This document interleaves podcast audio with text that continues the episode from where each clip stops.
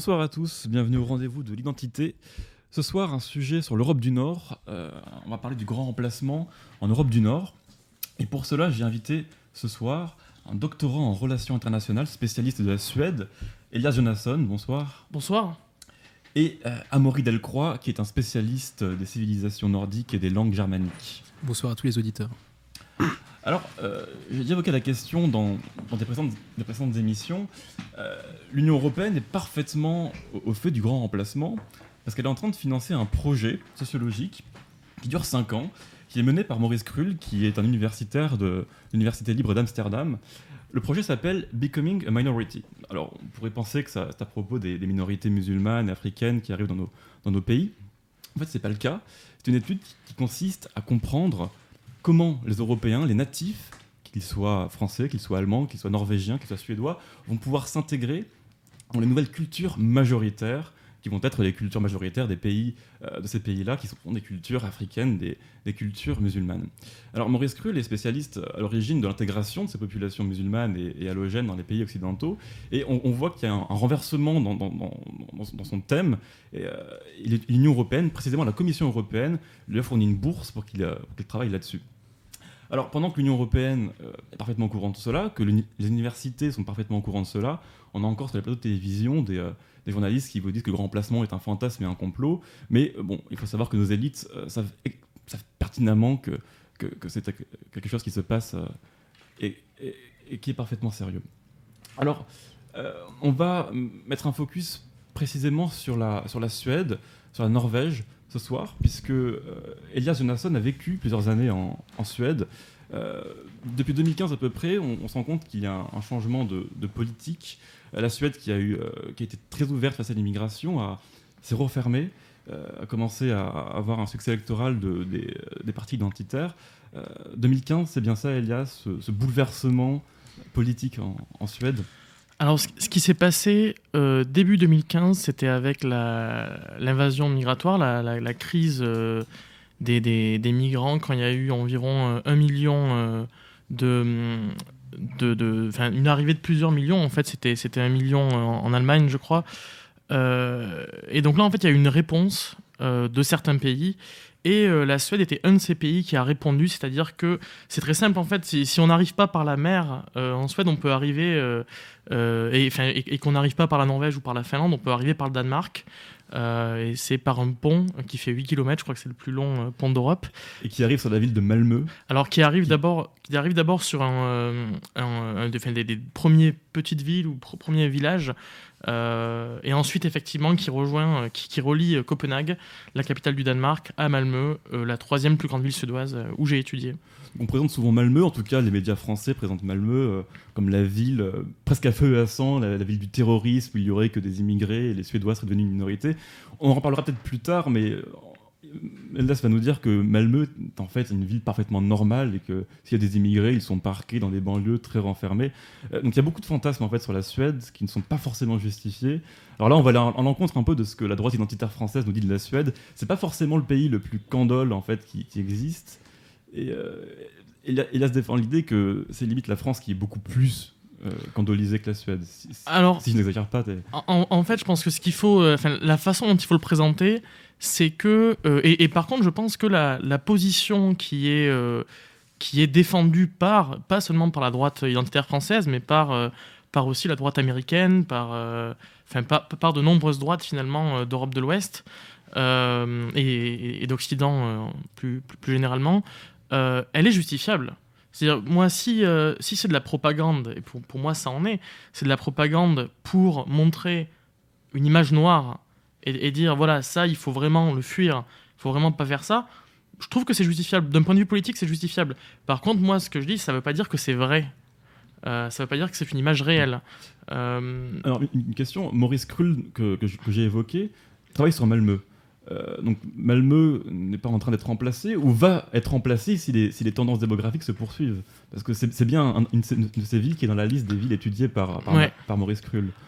En fait, ce qu'il faut commencer par dire, c'est que de toute façon, euh, l'Europe de l'Ouest va être remplacée si on continue euh, dans ces...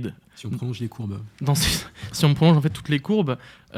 pour le cas de Malmö précisément, effectivement, en fait, quand on parle de la Suède en général, euh, on parle des, villes, Stockholm, Malmö, Göteborg, etc. euh, alors qu'en fait, la Suède a une politique d'immigration et d'intégration déjà, euh, pas d'assimilation, d'intégration.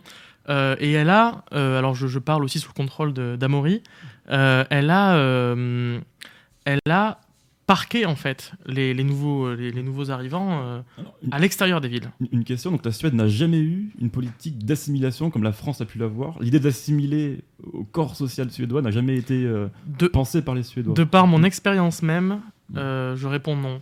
Euh, j'ai beau- eu beaucoup, euh, enfin j'ai beaucoup euh, d'amis euh, en Suède. Euh, D'ailleurs, d'amis en Suède d'origine immigrée ou euh, subsaharienne ou, euh, ou, ou suédois ou même métis ce- européens. Enfin bref, Euh, même les métis européens, c'est-à-dire ceux qui ont un parent suédois, me disent je ne suis pas suédois. Euh, je ne serai jamais suédois parce qu'ils ont un parent polonais, russe, etc. Et moi, on m'a déjà dit, et c'est même des gens avec qui j'étais très proche, des gens avec qui j'ai été dans l'intimité, ils m'ont dit T'es pas né ici, euh, t'es pas blond. mais quid, quid- quid des, des politiques, les gouvernements Est-ce qu'ils ont, dans les années 70-80, évoqué cette idée d'assimilation qu'ils auraient abandonnée face à l'impossibilité?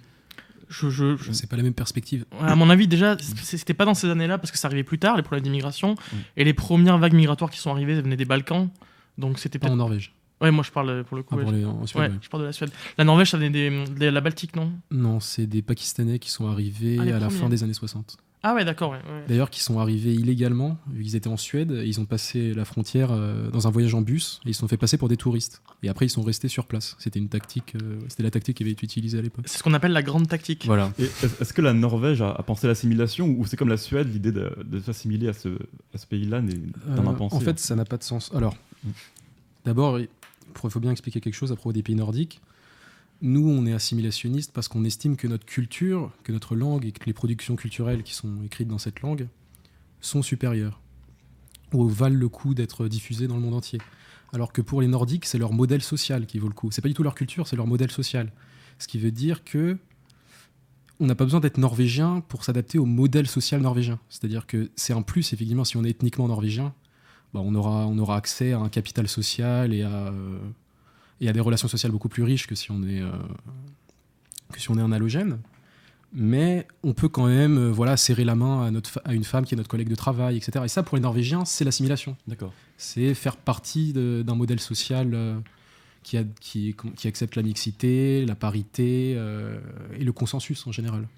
C'est vrai que l'argumentaire des, des, des, euh, des partis de droite en Norvège et en Suède se concentre vraiment sur l'idée d'un État-providence qui ne pourrait pas subsister s'il y avait trop d'immigrés. C'était pas le cas dans les années C'est 70. ça, ouais. Ouais. Et ils se, sont ils se sont adaptés pour pouvoir figurer dans les coalitions au pouvoir. Parce que sinon, les, les partis de gauche et les partis de centre, de centre-droit, de vrais centre-droit, pas le même, euh, voilà, pas nos jokes à nous, euh, ne les auraient pas acceptés dans les coalitions. De toute façon, donc ils ont été obligés de faire ce virage. euh, D'accord. En fait, je, je, je complète juste quand, quand, quand je fais la différence entre intégration et assimilation au niveau des politiques publiques qui ont été mises en place euh, pour l'accueil euh, des, des- des immigrés, c'est qu'effectivement, il y a eu, euh, il y a eu cette, cette politique de, de, de ghettoisation, mais tout de suite. Enfin, en tout cas, en Suède, tout de suite. C'est-à-dire que moi, j'ai vécu dans des quartiers où il y avait Vous, vous avez vécu à Malmö, c'est ça? Oui, dans des quartiers de, de la banlieue de, de, de Malmö, euh, anciennement industriel, tout ça, euh, où il y avait zéro suédois ethnique. En fait, s'il y en avait, mais ils habitaient pas là. Ils tenaient les commerces. D'accord. Euh, C'était toujours. euh, il n'y avait pas de commerce ethnique. Bah si, il y en avait si, forcément. si, il y avait des commerces ethniques. Ouais. Mais il y avait des, les, les commerces, par exemple, les stations essence, etc. C'était des Suédois qui tenaient. Euh, et, et donc, j'ai aussi cette expérience d'ailleurs de. De, parce qu'il faut savoir que le, le quartier à côté de Malmö où je vivais était une, considéré comme une no-go zone. La Suède avait, en tout cas à l'époque où j'y ai vécu, euh, quelques dizaines, je pense 70 no-go zones déclarées. 70. ouais. Ouais, la France en a 300 ou même plus, je, je sais plus. 360. Ouais. Euh, et j'ai trouvé que la, la vie dans une no-go zone était. Enfin, moi, en tout cas, en tant qu'homme. euh, en tant qu'homme blanc de, de, de- dans la vingtaine, euh, je n'ai. Si, j'ai pu avoir quelques très légers problèmes, mais qui s'étaient. euh, parce qu'en fait, on était quand même un groupe d'étudiants étrangers, donc on était quand même là aussi en place avec les, les camarades allemands et tout. Donc, Ah. euh, Un indicateur important, c'est la présence policière. Est-ce que les policiers sont respectés? Est-ce qu'ils sont présents déjà dans les, dans les, dans les banlieues de Malmö? Alors, ils sont présents quand il y a un problème. Donc ils arrivent. Euh, en la, la masse les craint. C'est pas, c'est pas comme ce qu'on voit dans les documentaires en France où on voit euh, des oppositions. euh, Alors j'avais, j'ai- cru, j'ai cru voir qu'à Stockholm, il y avait un truc effectivement où les pompiers, je pense, s'étaient fait embêter suite à Mhm. des feux de voiture. C'est effectivement quelque chose qui se passe beaucoup à, à dans la banlieue de Stockholm. Mais en tout cas, moi, mon expérience, c'est que quand il y a quelqu'un de la force publique qui arrive, que ce soit une ambulance ou, les, ou la police, en général, ça. Comment dire ça les, les, les gens s'enfuient en fait quoi. Alors peut-être qu'il y a une différence d'immigration de nature dans le sens où les Français ont beaucoup de Maghrébins, beaucoup d'Algériens. Est-ce que l'immigration suédoise n'est pas, for- n'est pas- la même en fait Effectivement, pas- le, le- le peu de Maghrébins qu'il y a en Suède sont des, des ingénieurs, euh, pour le coup, euh, des, des, des- des vrais. Bon, ils sont, ils sont très peu, hein, mais euh, l'immigration en Suède, et tu pourras compléter sur la, sur la Ouais, Norvège. Parmi le flot d'immigrants qui est arrivé en 2015, il y avait beaucoup, pas mal de maghrébins, justement. Ah ouais, moi j'en ai pas. Hein. euh, et ça, Donc, c'est si- une sinon, c'est plutôt quoi des, des Pakistanais des, euh, Afghans, Somaliens, Ouais. Éthiopiens, Érythréens, euh, Syriens un peu. En Suède, surtout des Balkans au tout début. Ouais. C'est eux qui sont arrivés d'abord, des Bosniens, etc. Des, euh, des, des Kosovars. Euh, et je crois que j'ai fait le tour en Ouais, fait pareil. sur tout ça. ouais. La. Norvège, à Maury, oui, c'est euh, Pareil. ça- c'est assez similaire. Alors, pour remettre un peu le- la perspective, euh, une étude de 2018 qui a, qui, a, qui a été faite avec Eurostat avec le, et aussi le centre américain, le Pew Research Center, euh, nous montre qu'en 2060, alors pour la Suède et la Norvège, les natifs seront à peu près minoritaires si les courbes sont continuées ainsi. Pour la Finlande, euh, en 2060, les Finlandais, je crois, seront 70-75% encore de natifs. Et pour le Danemark, c'est encore des, euh, des chiffres assez similaires. Donc, un grand remplacement important, mais qui toucherait surtout la Suède et la Norvège si l'on prend les chiffres avant 2015. Donc 2015 a été le, point d'achoppement, le, le moins de rupture en Suède. En Norvège aussi, Euh, 32 000 demandeurs d'asile qui ont été acceptés en 2015. en 2015. Ouais. Donc c'est c'est moins qu'avant. Il y a une... une- Non, c'est c'est beaucoup plus. Ouais, alors il faut savoir que pour la Suède, euh, je crois que c'était. euh, Bouchez-vous les oreilles. Non, c'était 190 000, je crois, en 2015, et c'est passé à 20 000 les années d'après. Donc ça s'est quand même divisé par. Euh, c'est- quasiment 10. La droite a gagné des élections. Qu'est-ce qui a, qu'est-ce qui a fait ce changement? Ah non, la droite n'a pas gagné l'élection. Non, bien au contraire, c'est justement ce qu'on dit euh, de la, euh, la, comment dire, la, euh, la, euh, enfin, c'est pas la rationalité, mais c'est la, euh, euh, j'ai oublié le mot.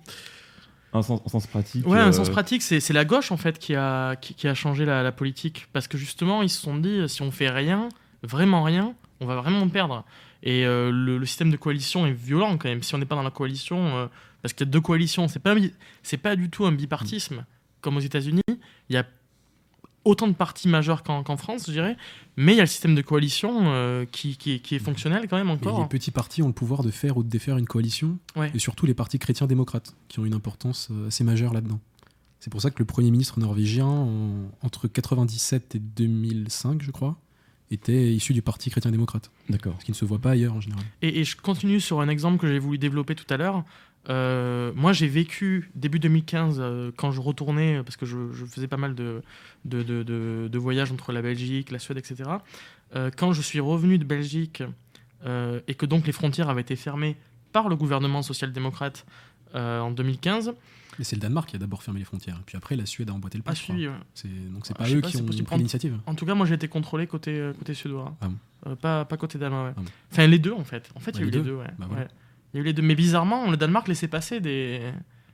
Puisque, pu- puisque moi, j'ai vu de mes yeux euh, la police suédoise ramener des migrants euh, euh, en les sortant du train, en les prenant, à les ramener à la frontière, c'est que malgré tout, la police danoise les avait laissés monter dans ce train, puisque moi on- aussi m'avait laissé.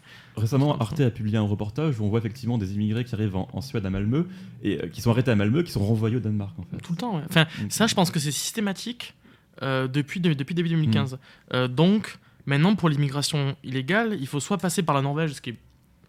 C'est, c'est moins facile, je pense que c'est plus compliqué. Mm. Euh, soit passer par la Finlande, ce qui implique de passer par la Russie. Enfin, c'est, c'est un. Certains l'ont fait. hein. ouais, ah C'est ouais, pas- oui, certains sont- l'ont fait. ouais. C'est sportif. C'est- non, c'est- Alors, on- euh, vous avez évoqué la Finlande, c'est intéressant parce que les élections se sont déroulées il y a quelques jours.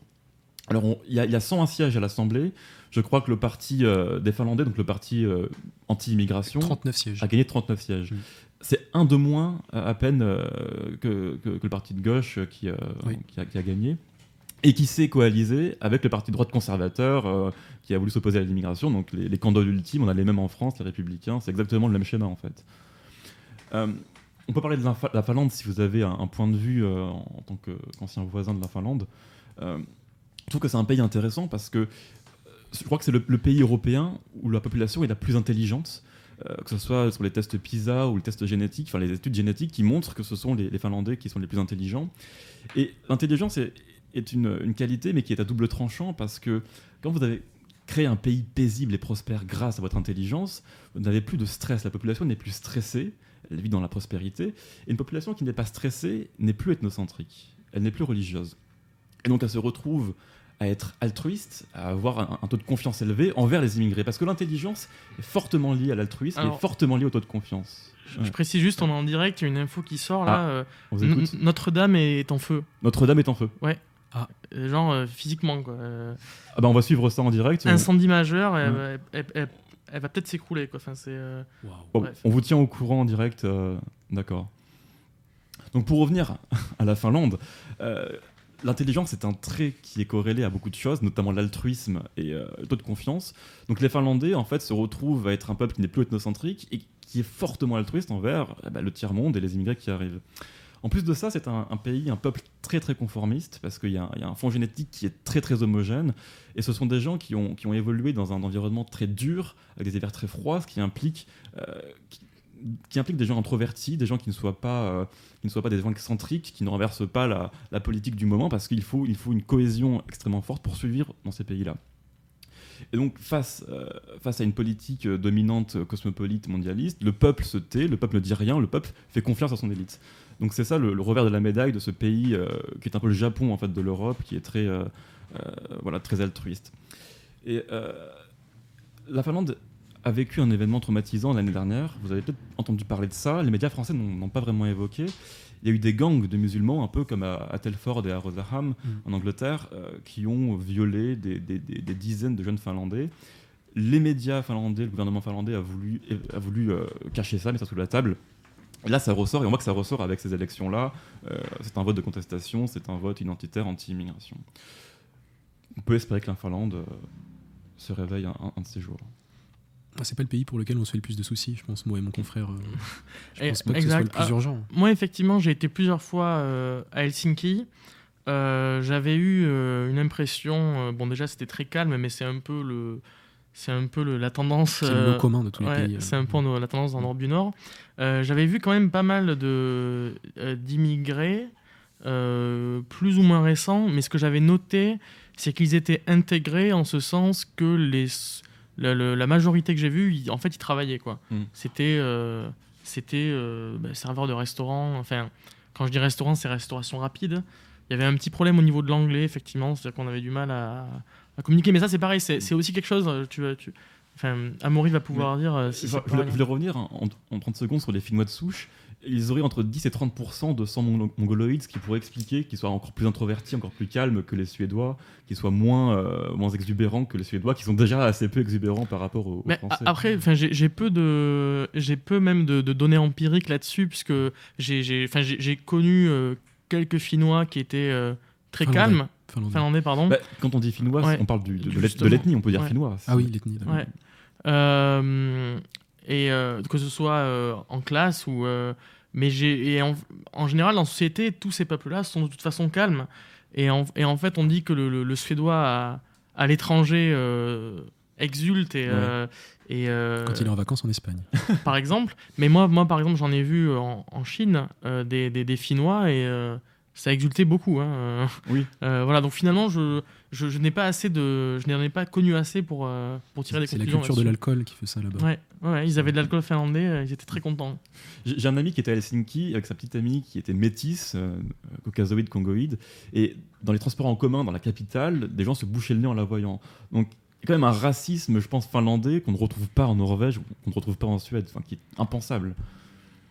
À moins que ça soit une expérience euh, unique, mais d'après ses propos, les Finlandais sont quand même un peu plus pense- et un peu moins tolérants que. Peut-être qu'ils avaient un rhume. Ça peut être aussi. Je pense que c'est la situation géopolitique de la Finlande qui veut ça, vu que on sait d'où vient le terme finlandisation, c'est-à-dire que la Finlande était située, il y avait une frontière directe avec l'Union soviétique, et euh, elle était très euh, limitée dans sa politique extérieure. Il fallait absolument pas vexer la Russie pour euh, limiter toutes les tentatives d'invasion.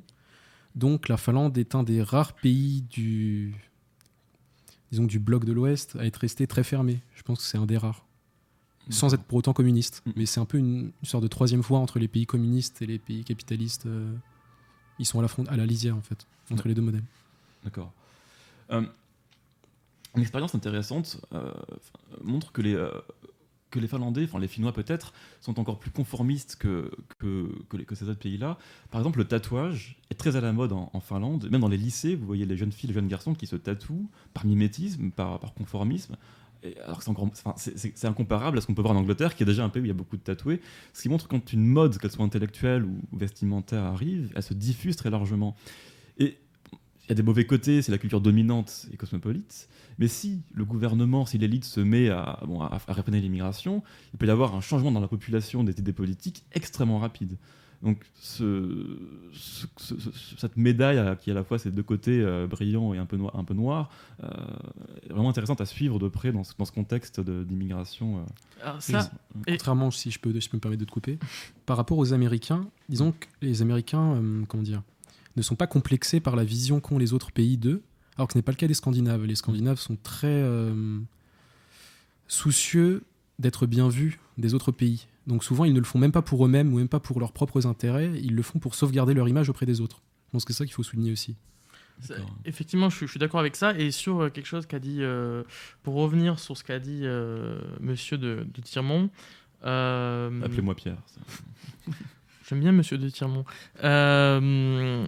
Les, les- les connaisseurs, les observateurs de la, de, de la sociologie euh, suédoise, mais je pense que ça, ça s'applique aussi, comme, comme vous venez de le faire, aux, aux- aux Finnois et aux Norvégiens, et sûrement aux Danois aussi.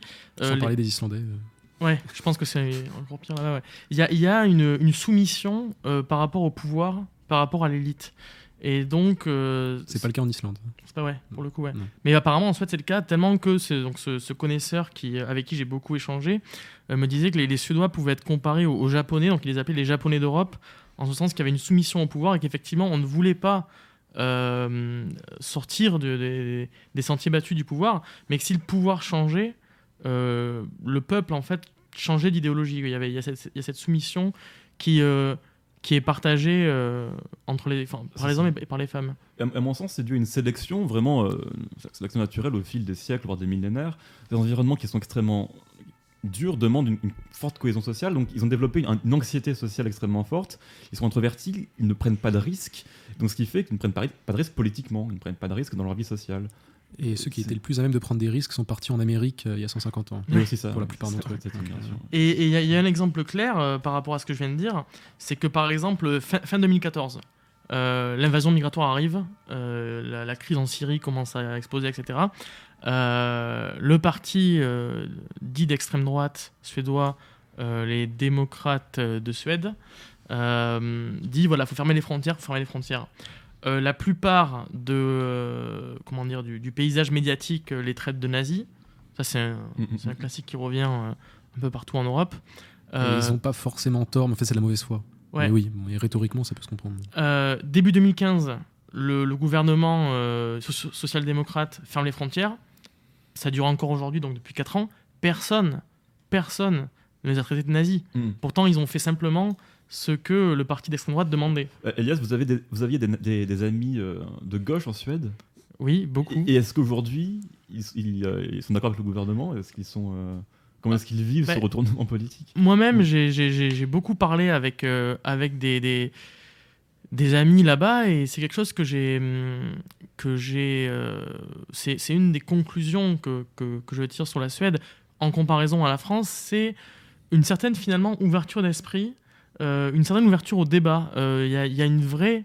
Enfin, en tout cas, je sais pas si c'est une vraie comparée par exemple aux États-Unis, mais il y a une vraie liberté d'expression, en tout cas quand on n'est pas face à l'État, c'est-à-dire par exemple quand on est en groupe.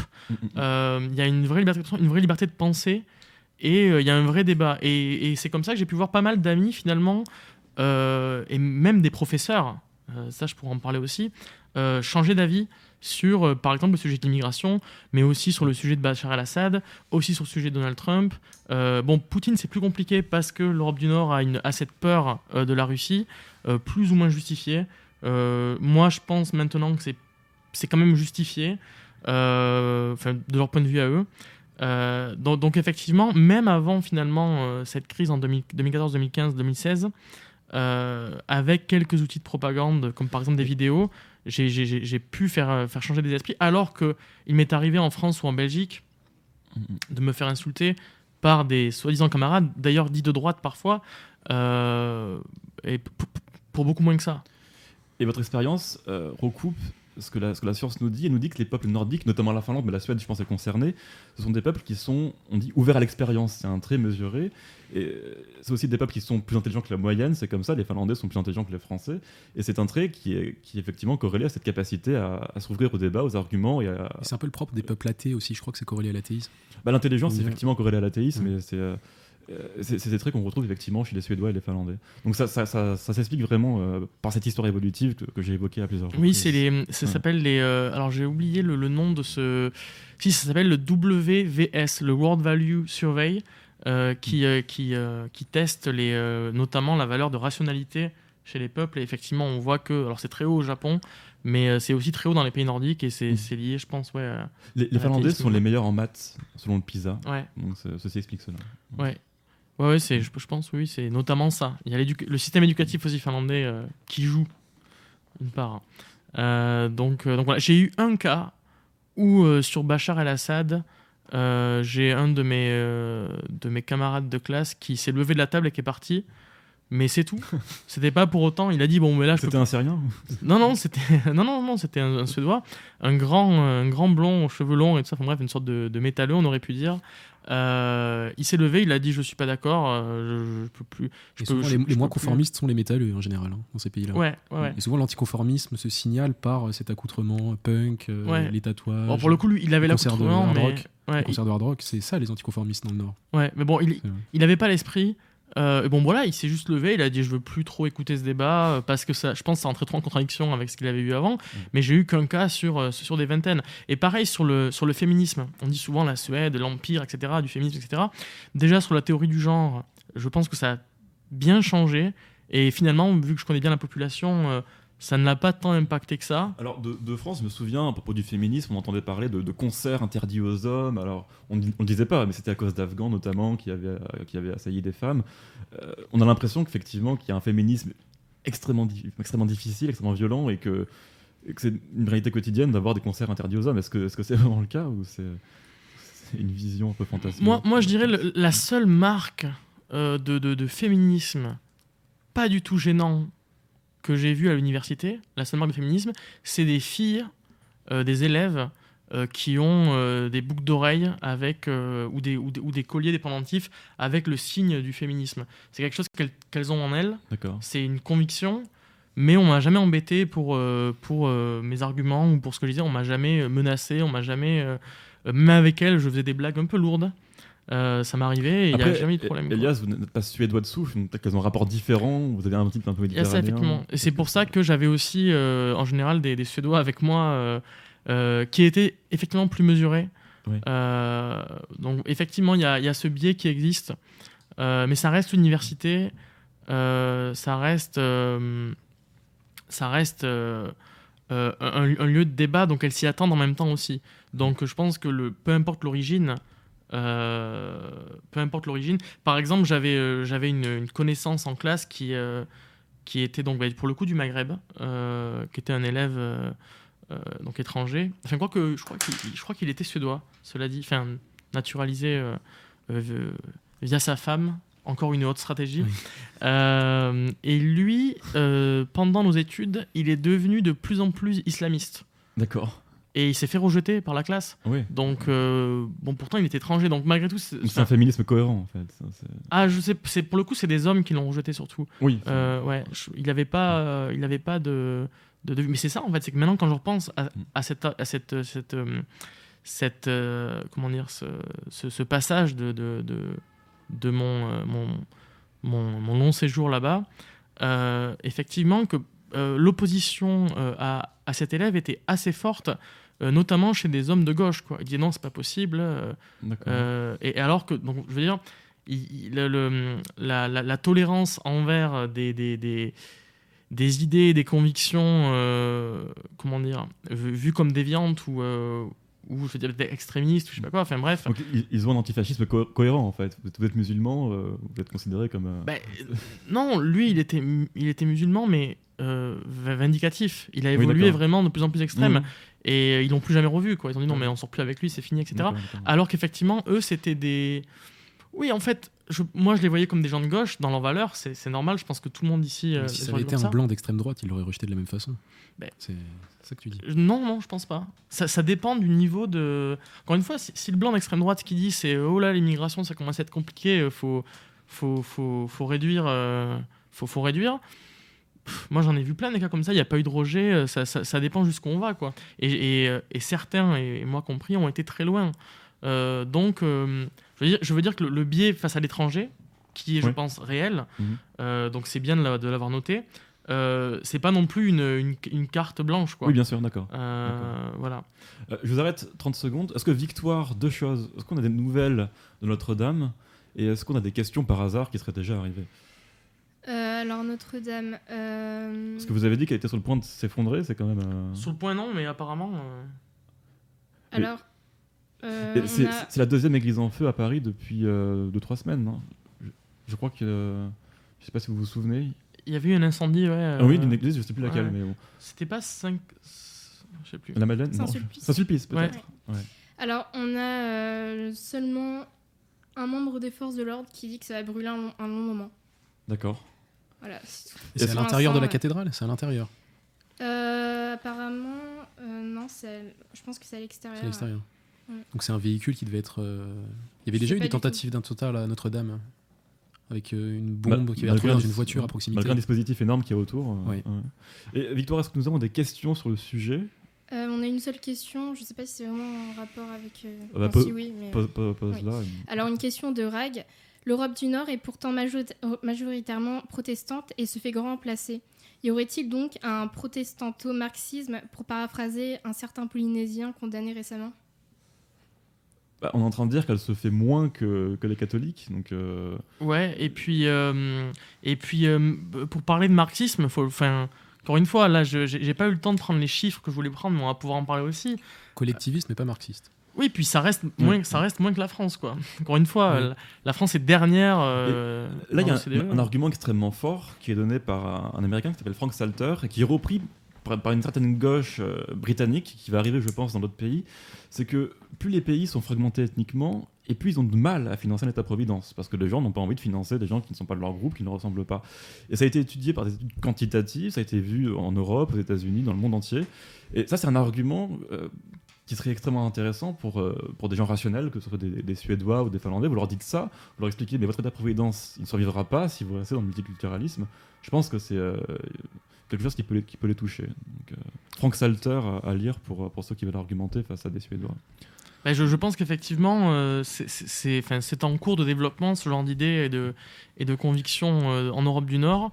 Euh, en tout cas, ce qui est sûr, c'est que pour revenir très rapidement, parce que de toute façon, on va finir par l'aborder, je pense, sur la question du marxisme, il y, a eu- un État et des politiques publiques euh, très collectivistes, marxistes, C'était etc. en Suède dans les En années Suède. 70. Voilà, ça s'est arrêté. Il y, a, il y a 40 ans. Ça s'est arrêté dans les années 90, euh, 90-2000, euh, où ça a commencé à avoir une politique de libér- libération, de Alors, privatisation. Alors, là, là, on touche un point extrêmement intéressant. Donc, la, la Suède ne serait pas si euh, marxiste que ça, elle serait presque même plus libérale que la France. Elle est largement plus libérale que la France. Alors c'est intéressant parce qu'on a quand même beaucoup de gens en France de gauche qui vous disent mais regardez la Suède ça marche super bien c'est un pays de gauche socialiste euh, faites, faites comme eux mais en réalité vous me dites que la liberté d'entreprise au moins Ah oui, liberté d'entreprise, il Ouais. y, y en a plus, mais il n'y a pas que ça. C'est-à-dire C'est que même les services publics, euh, qui sont effectivement larges, c'est vrai qu'ils sont larges. Euh, Il y a la sous-traitance généralisée. il y a la sous-traitance généralisée, c'est notamment la enfin, c'est euh, quelque chose qu'a développé euh, Bo Rothstein, euh, qui est euh, un très très grand euh, chercheur suédois, euh, qui a notamment enseigné à Oxford, à Sciences Po, euh, à Harvard, enfin bon, bref, il a fait le tour un peu, euh, qui effectivement a développé ce... Enfin, il s'est inspiré, je pense, mais il, a- il avait écrit un très bon livre qui s'appelle Just Institutions Matters, euh, où il développe euh, l'idée effectivement de financer des services privés avec l'argent public. C'est-à-dire que, par exemple, dans le cas de mutuelles, dans le cas de, de la santé, dans le cas de, enfin, de tout ce qui peut... Télécommunications, électricité, Ouais. transport public. il- principalement en ou- ouvrir à la concurrence. ouais Et en fait, euh, c'est le, le citoyen qui décide de quel service il veut. Par exemple, il peut prendre une année, surtout de, de télécommunications ou de train ou de, hum, de, de santé ou autre chose. Et euh, ben, l'année d'après, si c'est pas bien, il va ailleurs. Donc, vous dites qu'il y a une concurrence pour la santé, pour les trains. Est-ce qu'il y en a une pour le- pour l'eau, pour l'électricité ou est-ce que c'est Pour l'électricité, oui, en Suède, on peut choisir son type d'électricité pendant un an. d'accord C'est-à-dire que si vous voulez être euh, à la géothermie ou à l'énergie hydraulique, vous pouvez le choisir et vous pouvez changer si ça vous plaît pas. Vous pouvez souscrire à certains types de contrats. il y a un, euh, un paquet de, de- de services qui est rendu euh, avec euh, les- ce, ce que les citoyens payent en impôts qui est parfait, en fait. Euh, bon, sauf effectivement la question migratoire qui est un problème et ils vont de plus en plus le découvrir et ils vont de plus en plus, je pense, évoluer à ce sujet-là.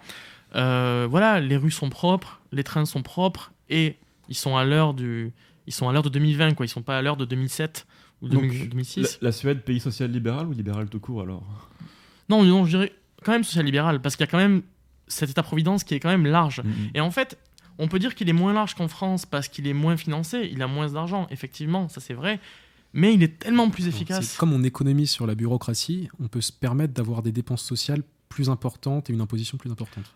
Voilà, c'est ça. Mais elle est, elle, elle est, elle est pas plus importante en, en Suède pour le coup. Elle, est- elle est moins importante. Mais effectivement, il y a une économie sur la bureaucratie qui a été apportée par la digitalisation et le numérique, qui a été très bien implémentée euh, en Suède et je pense en Norvège aussi. hein, J'y suis aussi allé un peu, etc. Euh, C'est-à-dire qu'on paie avec le téléphone maintenant. On n'a même plus besoin de, de, de, de Ils plus en avec plus. leur ouais. téléphone. oui. de, de plus en plus. Mais euh, il y a donc d'un côté, je, je disais, ce- cet État-providence qui est large. C'est-à-dire au niveau des services, au niveau de ce que ça couvre, c'est large. Mhm. Mais au niveau de ce que les citoyens ont à payer, c'est moins large. Et de toute façon, c'est beaucoup plus efficace. Donc les citoyens sont plus satisfaits. euh, et de toute façon, ça leur coûte moins, en fait, au final, même pour plus de services, parce que c'est plus efficace, parce que c'est plus, nu- plus numérisé. Moi, j'étais un opposant à la digitalisation. euh, on va peut-être en parler plus tard aussi, même à l'intelligence artificielle. Et finalement, de plus en plus, je, je constate que ça permet de payer moins d'impôts, ça permet d'avoir un service plus rapidement, d'être plus efficace. Et finalement, qu'est-ce que le citoyen doit rechercher? Le citoyen préfère attendre euh, 8 heures à l'hôpital ou il préfère attendre 20 minutes? Euh, Est-ce que la Norvège est euh, aussi développée que ça que la Suède? Hmm, Peut-être moins sur le libre-échange. La Suède est plus libre-échangiste. En Norvège, il y a beaucoup de barrières protectionnistes et de taxes douanières, notamment sur les produits, parce que les Norvégiens préfèrent vraiment con- consommer local. Je pense que c'est peut-être une différence vis-à-vis de la Suède. Il y a un mouvement en Suède, effectivement, il y a beaucoup euh, de... euh, parce que la Norvège a refusé deux fois d'entrer dans l'Union européenne et elle est, est très attachée à faire, euh, disons, avoir, à pouvoir mener sa propre politique agricole, par exemple, la, la mener comme elle l'entend. Et je, je- je rebondis là-dessus, du coup, je, je repars sur un autre sujet, ce que j'étais là, mais aussi par rapport à l'Union Européenne, effectivement. Euh, en France, il y a eu des référendums, il y a eu le, enfin, le dernier référendum, je crois que c'est 2005. Euh, ben, il y a aussi ça qui n'est jamais, effectivement, souligné, encore une fois, pour de propagande, je pense, par la droite identitaire euh, française ou, le- ou les autres. hein. Euh, mais la, la Suède a eu des référendums sur l'Union Européenne. Alors, certes, elle est dans l'Union Européenne, Ouais. mais par exemple, sur l'euro, euh, ils ont eu un référendum qui a été respecté, alors que la Suède, normalement, est obligée à terme de- Mhm. de- d'implémenter l'euro. Mais je crois que le, le référendum, c'est en 2002, un- un- je crois, euh, avait perdu, je crois, par 60-40%, quelque chose comme ça. Et il y a encore des études d'opinion aujourd'hui. Et aujourd'hui, avec ce qui s'est passé en Grèce et tout, euh, les Suédois sont à 95% dans les études d'opinion euh, contre l'euro. Donc euh, c'est quelque chose qui, je pense, passera jamais. Et malgré tout, c'est quelque chose qui est bien d'avoir sa monnaie dans, dans l'Union Européenne aujourd'hui. Ça veut dire qu'ils ont pu négocier des clauses. Ouais. C'est qu'ils le, voulaient. C'est-à-dire que les, les politiciens ont voulu qu'il y ait des clauses, des, ce qu'on appelle en anglais des opt-out, je crois. Ouais. Mhm. Par ben- rapport- ben, de toute façon, encore une fois, le- les, les, politi- les, les hommes politiques, pour le coup, euh, n'ont pas, n'ont pas senti que c'était bon stratégiquement de- d'aller à l'encontre du peuple. Oui. Euh, alors qu'en France, c'est ce qu'on a fait. Enfin, c'est- ce qu'ils ont fait. Donc, euh, donc il y a ça aussi qui reste un, un bon point euh, D'accord. euh, pour la Suède, je pense. Alors, pour revenir sur la, sur la politique même, sur la Norvège, euh, on n'avait on n'avait pas dit exactement aujourd'hui quel est le parti au pouvoir. Euh, c'est une coalition entre le parti de centre droit et le parti euh, de droite populiste. Ah oui, d'accord. Donc, au niveau de l'immigration, c'est réglé. C'est euh, Hum, disons que c'est modéré, c'est raisonnable. Disons que ils ne font pas plus que ce qu'ils devraient. Ils, font pas, ils ne font pas de zèle au niveau migratoire, mais euh, il y a quand même des entrées assez régulières chaque année. C'est à peu près 5000 personnes chaque année. d'accord. Leur, leur promesse de campagne, c'était d'avoir une immigration arrêtée complètement, ou est-ce qu'ils ont ils ont tenu leur, leur Pour le parti de droite populiste? Ouais. Euh, non, j'ai l'impression que c'est plus de l'immigration.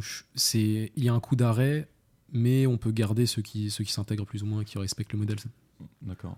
Et euh, est-ce que vous avez connaissance de sondages d'opinion qui montreraient que le- la population est satisfaite d'avoir ce gouvernement? Est-ce que, sur le long terme, ou le moyen terme en tout cas, est-ce qu'on aurait euh, Bah, une je- continuité? J'ai du mal à voir comment la gauche peut revenir. Ouais. Je vois pas parce qu'elle a perdu son, son leader charismatique, qui est secrétaire de l'ONU aujourd'hui, D'accord. Jens Stoltenberg. Et, euh, et désormais, le chef de file du Parti social-démocrate, c'est un. Disons que c'est quelqu'un qui a été élevé à Paris, c'est un, un bourgeois, enfin qui est vu par la majorité euh, de la population norvégienne comme un bourgeois alors qu'il est dans le Parti travailliste. Mm. Et donc, euh, il n'arrive pas à s'identifier, disons, à, ce, à Jonas Gahr Støre. Euh, et je pense pas qu'il puisse revenir pour une question d'image, en fait, aussi, D'accord. simplement. Euh, là, je réagis sur quelque chose que je viens de voir dans, dans le chat. Allez-y, Elias. C'est quelque chose de, de classique euh, dans l'argumentaire. Donc là, ils disent Suède, capitale du viol. Ah, Alors, alors grand, grand sujet, grand, Grand sujet, sujet. technique juridique. euh, alors bah, Victoire a déjà. Euh, Victoire, allez-y, posez la question. Euh, déjà, je, je veux dire que euh, la flèche de Notre-Dame vient de s'effondrer. Oh Mais euh, c'est vrai tout ça C'est- J'y crois pas. C'est rigolo sur une. Enfin, c'est pas rigolo, mais je veux dire euh, cocasse. La, la France a feu et à sang, la Suède, euh, pays euh, premier monde. Alors, euh, une question de Smart Tech. Qu'en est-il des viols faits par les migrants en Suède, Finlande, Norvège, etc. Les médias et les politiques étouffent-ils l'affaire? Et qu'en dit la population? Alors, réponse courte, oui et non. Réponse longue, et Elias Jonasson, à- vous. Donc, euh, sur, euh, sur la- donc les, les- les commentaires que j'ai pu voir euh, sur le chat, euh, donc Suède, capitale du viol. Déjà, c'est pas Suède, c'est en général on dit Stockholm. Euh, ensuite, l'argumentaire euh, de la droite identitaire dit euh, Stockholm, euh, capitale mondiale du viol. Bon, déjà, c'est faux. Même sur les classements, c'est faux. Encore heureux, où effectivement, il y a quand même la, il y a quand même des pays, je crois, comme, comme le Salvador, comme Oui. la Somalie qui sert devant. Bon, mais c'est c'est quand même pas glorieux. Mais, mais alors, il faut aller plus loin, en fait. C'est-à-dire que quand on dit ça, il y a effectivement un nombre de viols qui sont rapportés bien, plus, euh, bien plus large euh, en Suède que dans les autres pays du monde. Et alors ça, c'est lié en fait au féminisme qui, euh, par les politiques publiques du féminisme, ont amené euh, premièrement, les femmes à rapporter plus les viols que dans les autres pays. Euh, premièrement. Deuxièmement, la loi euh, à être plus large. En fait, un viol en Suède, quelque chose qui peut être considéré comme un viol en Suède, ne sera pas euh, considéré comme un viol en France ou dans les autres pays du monde. cru, ça ne suppose pas une pénétration. Par exemple. Suède. Par exemple. Mm. Et, et notamment euh, ben, le, le- le- le cas Assange. Euh, alors c'est un cas vraiment euh, très, très, très médiatisé.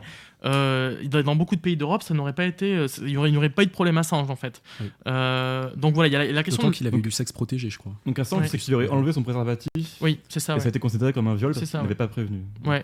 Bon, je, ne suis pas sûr qu'en France, même encore à l'heure actuelle, ce soit considéré comme un viol, ça. Et dans plein de pays encore, c'est voilà, c'est pas le cas. Donc il y a la question, euh, effectivement, le féminisme qui a euh, donné du pouvoir en fait mental aux femmes, qui rapporte plus facilement ce genre d'actes.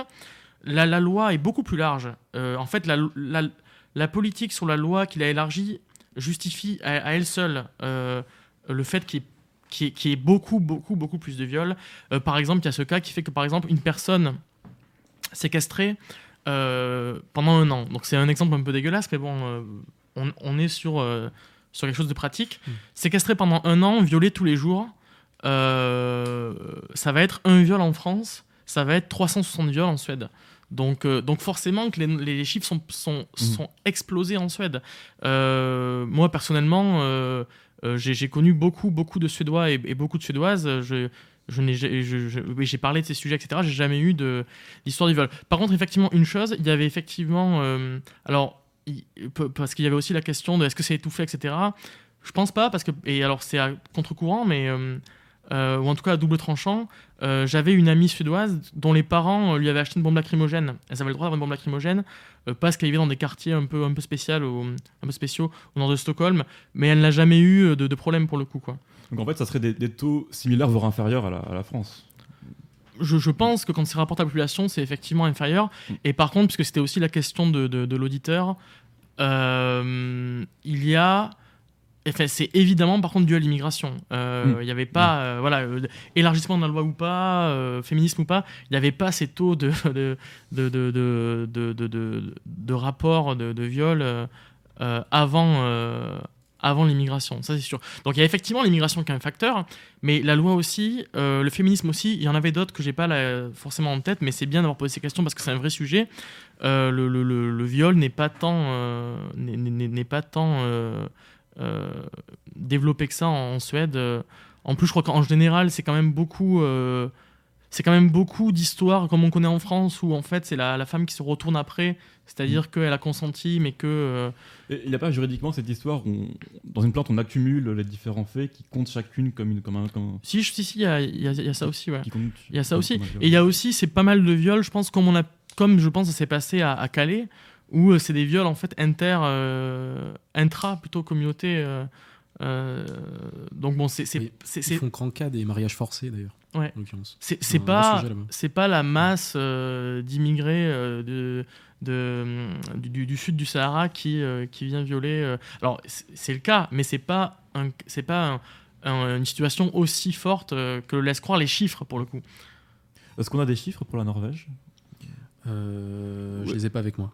Mais vous avez une idée générale Est-ce que c'est enfin, est-ce qu'il y a une même politique féministe qui a, qui a élargi la définition du viol euh, et qui donnerait Euh, l'impression je que pense que ça va moins loin qu'en Suède. Moi, ouais, j'a- j'a- j'avais regardé, effectivement, il y a, il y a beaucoup moins de viols re- reportés en Norvège. Et effectivement, la loi n'est pas aussi ouverte euh, qu'en Mhm. Suède. Mhm. Mais ça ne veut pas dire que c'est- qu'un facteur. Donc on a la droite qui, euh, qui gagne en Norvège et en Suède, elle gagne de fait en fait. Elle En- gagne pas, elle se maintient. Elle Elle était ma- déjà là en 2014. euh, C'est ce que, ce que, ce que, ce que j'entends ouais, très bien. Mais, euh, mais pour, la, pour, la, pour la Suède, c'est en fait. euh, la droite gagne en fait parce que la gauche c'est. euh, en fait, imiter la droite. Elle, elle, a, elle a adapté, elle a adopté ses idées. Ouais. Donc elle gagne par projection euh, sur la Bah, gauche. petit à petit, effectivement, il y a une chose qu'il faut dire aussi sur, le, sur la, la politique suédoise et qui est quelque chose qui est notable, je pense, comparé à la France. Et là, c'est pareil. Alors, encore une fois, je reviens là-dessus parce que pour moi, c'est un grand sujet, la propagande de, de la droite identitaire.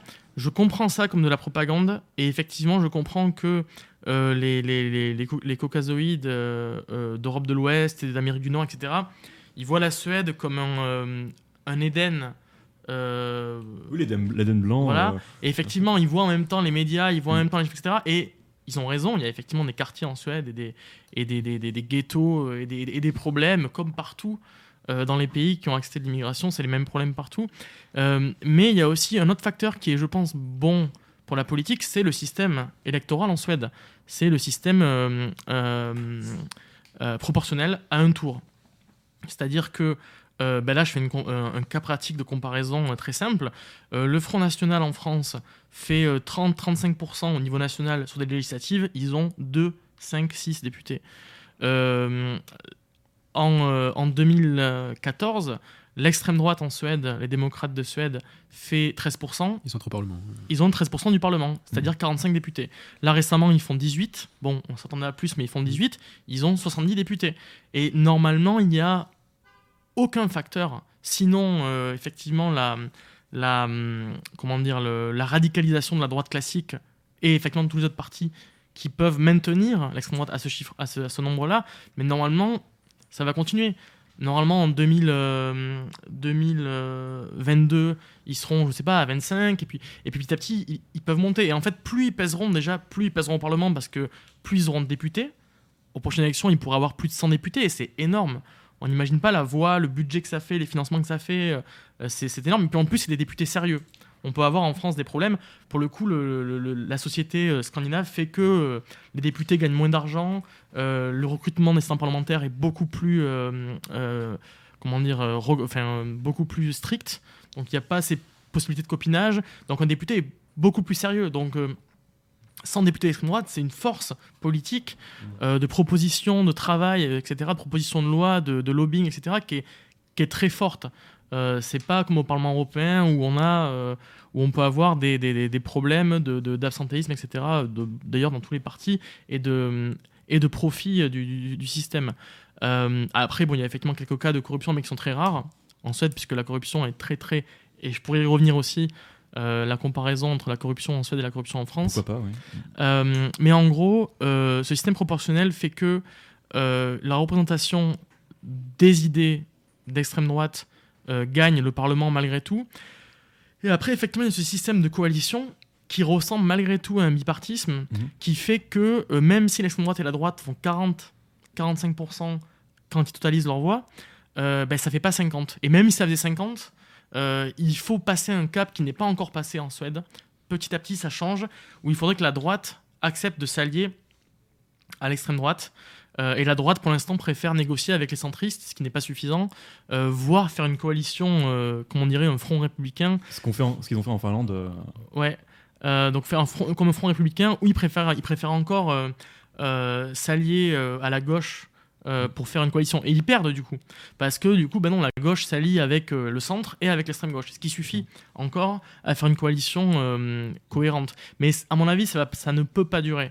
Euh, si l'extrême droite continue de monter, ils vont être de plus en plus crédibles et avoir de plus en plus de force de décision.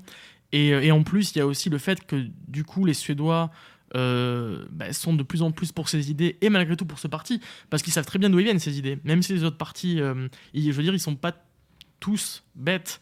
Ils voient bien, même si le parti de gauche euh, bah, et dit ah non mais l'immigration on peut pas, ça coûte trop cher, euh, il y a la violence etc. Ils savent bien que ça fait 10 ans ou 15 ans ou 20 ans que ce parti-là le dit, hmm. le parti d'extrême droite, donc ils savent bien d'où ça vient. Donc quand ils voient, parce que c'est arrivé des magouilles, des coalitions de gauche, euh, et qu'ils disent bon bah attendez non, euh, en fait on fait une coalition entre nous, même si normalement comme vous avez fait tel score, vous devriez avoir une coalition vous-même, etc. On reporte les élections, etc. C'est arrivé ça. Mais à mon avis c'est pareil, ça va de, bah, c'est pareil, la, la- la Suède n'a pas eu de gouvernement pendant 6 ou 7 mois, parce qu'après les élections ils n'ont pas pu faire de coalition, donc ça a pris du temps. Et ça c'est un peu des arnaques quand même. Mhm. Et, et je pense qu'à mesure que le parti va monter et que les idées vont monter, parce que pour l'instant c'est la tendance, euh, ça va de moins en moins passer. Et malgré tout, le, euh, les, les gilets jaunes en Suède, ça passerait pas. Quoi. Je veux dire, Ouais. euh, ils accepteraient pas. Il y a très peu de manifestations. donc ils, ils veulent quand même garder la population sous contrôle. Donc depuis 4-5 ans, on voit que Norvège, Suède, Finlande, parce qu'à Finlande c'est plus récent, que ce conformisme va dans le, dans le bon sens. Qu'en est-il du Danemark? Est-ce que, Amaury, vous avez une, une petite maîtrise de la question euh, danoise? Bah, je sais que c'est un des rares pays européens, avec l'Italie et sûrement la Finlande désormais, où euh, un parti de droite populiste, effectivement, gouverne, avec la- l'appui du parti euh, de, depuis, centre-droit. depuis combien de temps le, le parti Ouh, ça fait déjà deux mandats, ça doit faire au moins 2013. Oui, d'accord. Parce que c'est vrai qu'on le Danemark comme un, un- un de ces rares pays euh, du Nord qui a quand même une conscience identitaire assez marquée, avec la Finlande peut-être, et, qu'on pensait moins, moins, que la Suède. Euh, Bah, je pense que je vais pouvoir raconter une anecdote à ce sujet.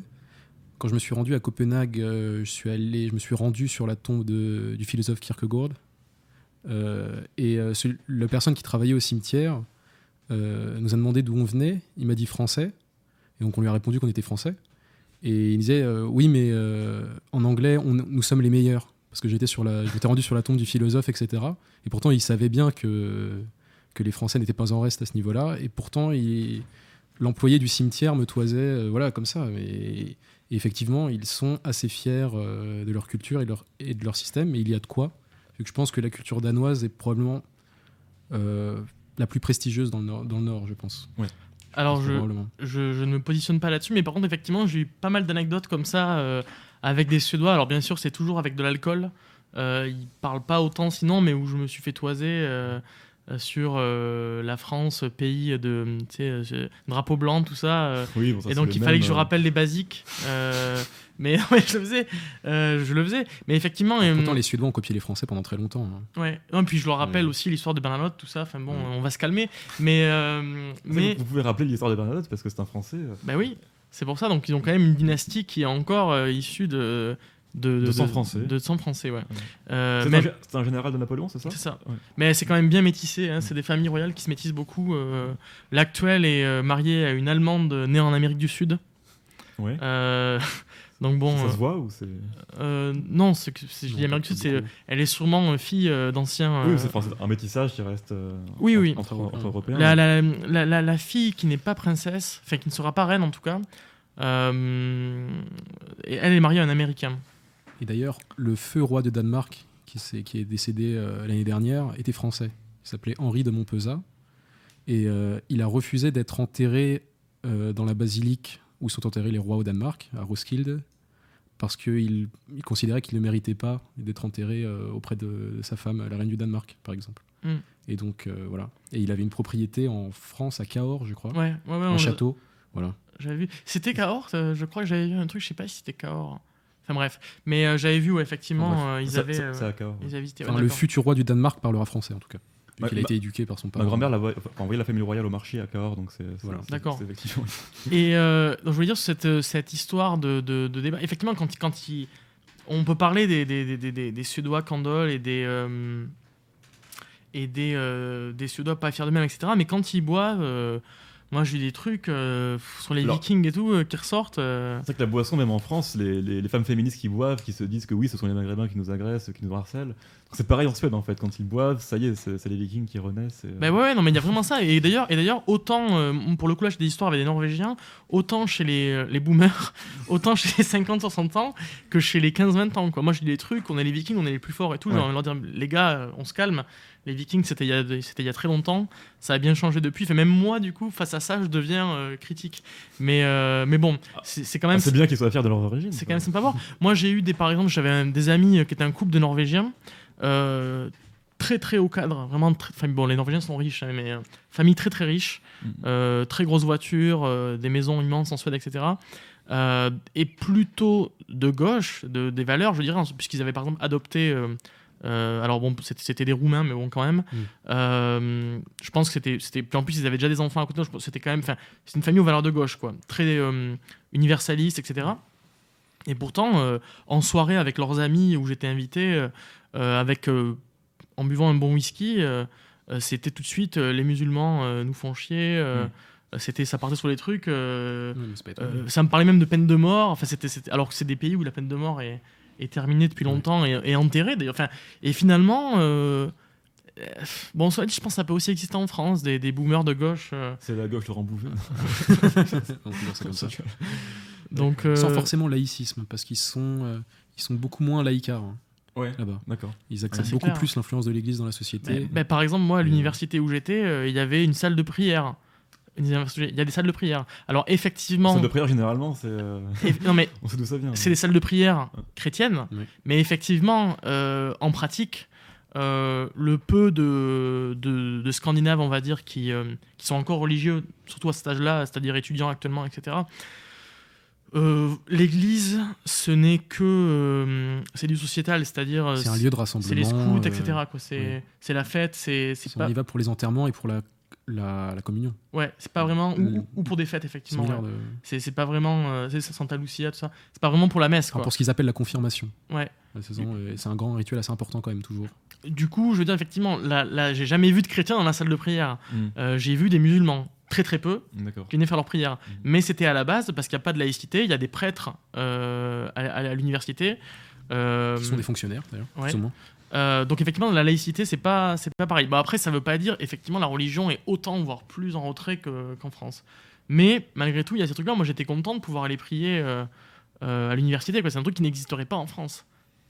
Vous êtes musulman depuis votre passage à Malmö, c'est ça Non, non, je, je- je priais, euh, je priais euh, d'autres dieux. Non, non, mais sais, le mec qui sort en mode païen. Odin Je priais. Non, non, non, je, pas je priais euh, le dieu chrétien. quoi. Victoire, avons-nous des nouvelles de la flèche de Notre-Dame? J'ai l'impression qu'elle s'est effondrée. c'est- Le toit de Notre-Dame, Ah. Le toit de Notre-Dame euh, s'est totalement effondré. Waouh Est-ce qu'il y a des images déjà sur. euh, Euh, oui, il y a pas peut- mal d'images. ouais. on, peut, on peut en diffuser peut-être euh, Enfin, je sais pas si Victoire, vous maîtrisez le, Euh, non. le- le logiciel. Et peut-être que vous pouvez, oui. Et y a-t-il des questions? J'ai l'impression que le, le- le chat est en feu, mais à cause justement du, du feu à De Notre-Dame. Euh, bah, on a une question de Smart Tech à nouveau. Très bien. Euh, les écoles suédoises sont-elles infiltrées par la gauche? La jeunesse est-elle aussi manipulée et donc gauchisée? Ben, je n'ai pas été dans les écoles, euh, même les collèges ou les lycées, donc je, je ne peux pas trop répondre.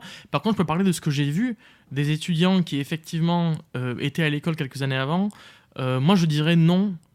Je dirais non. Et, et même sur le féminisme, je dirais non. Je parce que l'enseignement supérieur se féminise. Il y a plus d'étudiantes femmes que d'étudiantes hommes dans l'enseignement supérieur. C'est autre chose qu'une féminisation ouais. politique. Oui, moi je parlais Oui, du mais souvent les deux vont de. Mais vous savez bien, vous savez que moi. Mais moi, je, je pense pas, parce que par exemple, je, je regarde euh, par rapport à mes camarades de classe suédoises euh, quand j'étais là-bas, euh, sur environ 12 filles qui ont euh, mon âge, donc moins de 25 ans, euh, 4 sont mamans.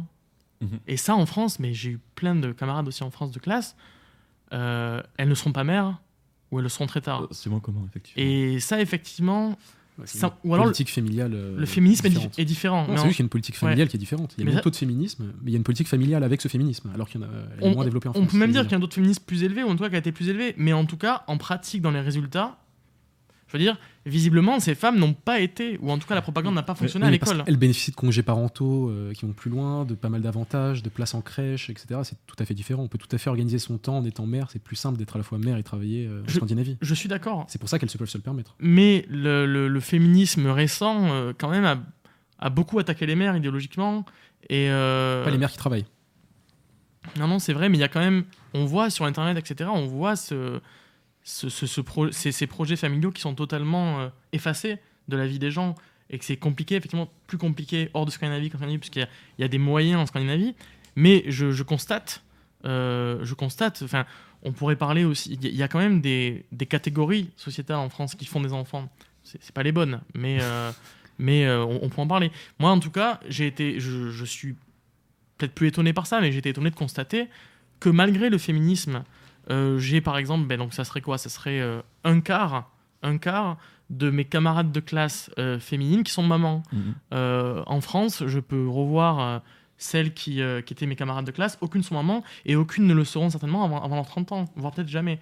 Donc ça, c'est vrai que ça me touche. Et, et ce que je dis juste, c'est qu'effectivement, donc, la politique familiale, effectivement, à Maury, euh, n'est pas la même, mais euh, L'investissement parental n'est pas le même du tout. c'est Je vrai. sais pas si tu peux revenir dessus. hein. Enfin, ce que, t'as- ce que tu as vu toi. Euh, J'ai l'impression que les mères passent, les parents passent beaucoup plus de temps avec leurs, leurs enfants. c'est, ouais, La sortie du dimanche avec euh, le papa un peu cuck qui pousse la poussette. Bah, c'est vrai. Non mais, Mais c'est ça veut vrai. pas dire- on ça va pas, on va pas se. ça veut se pas dire mentir, qu'il est cuck.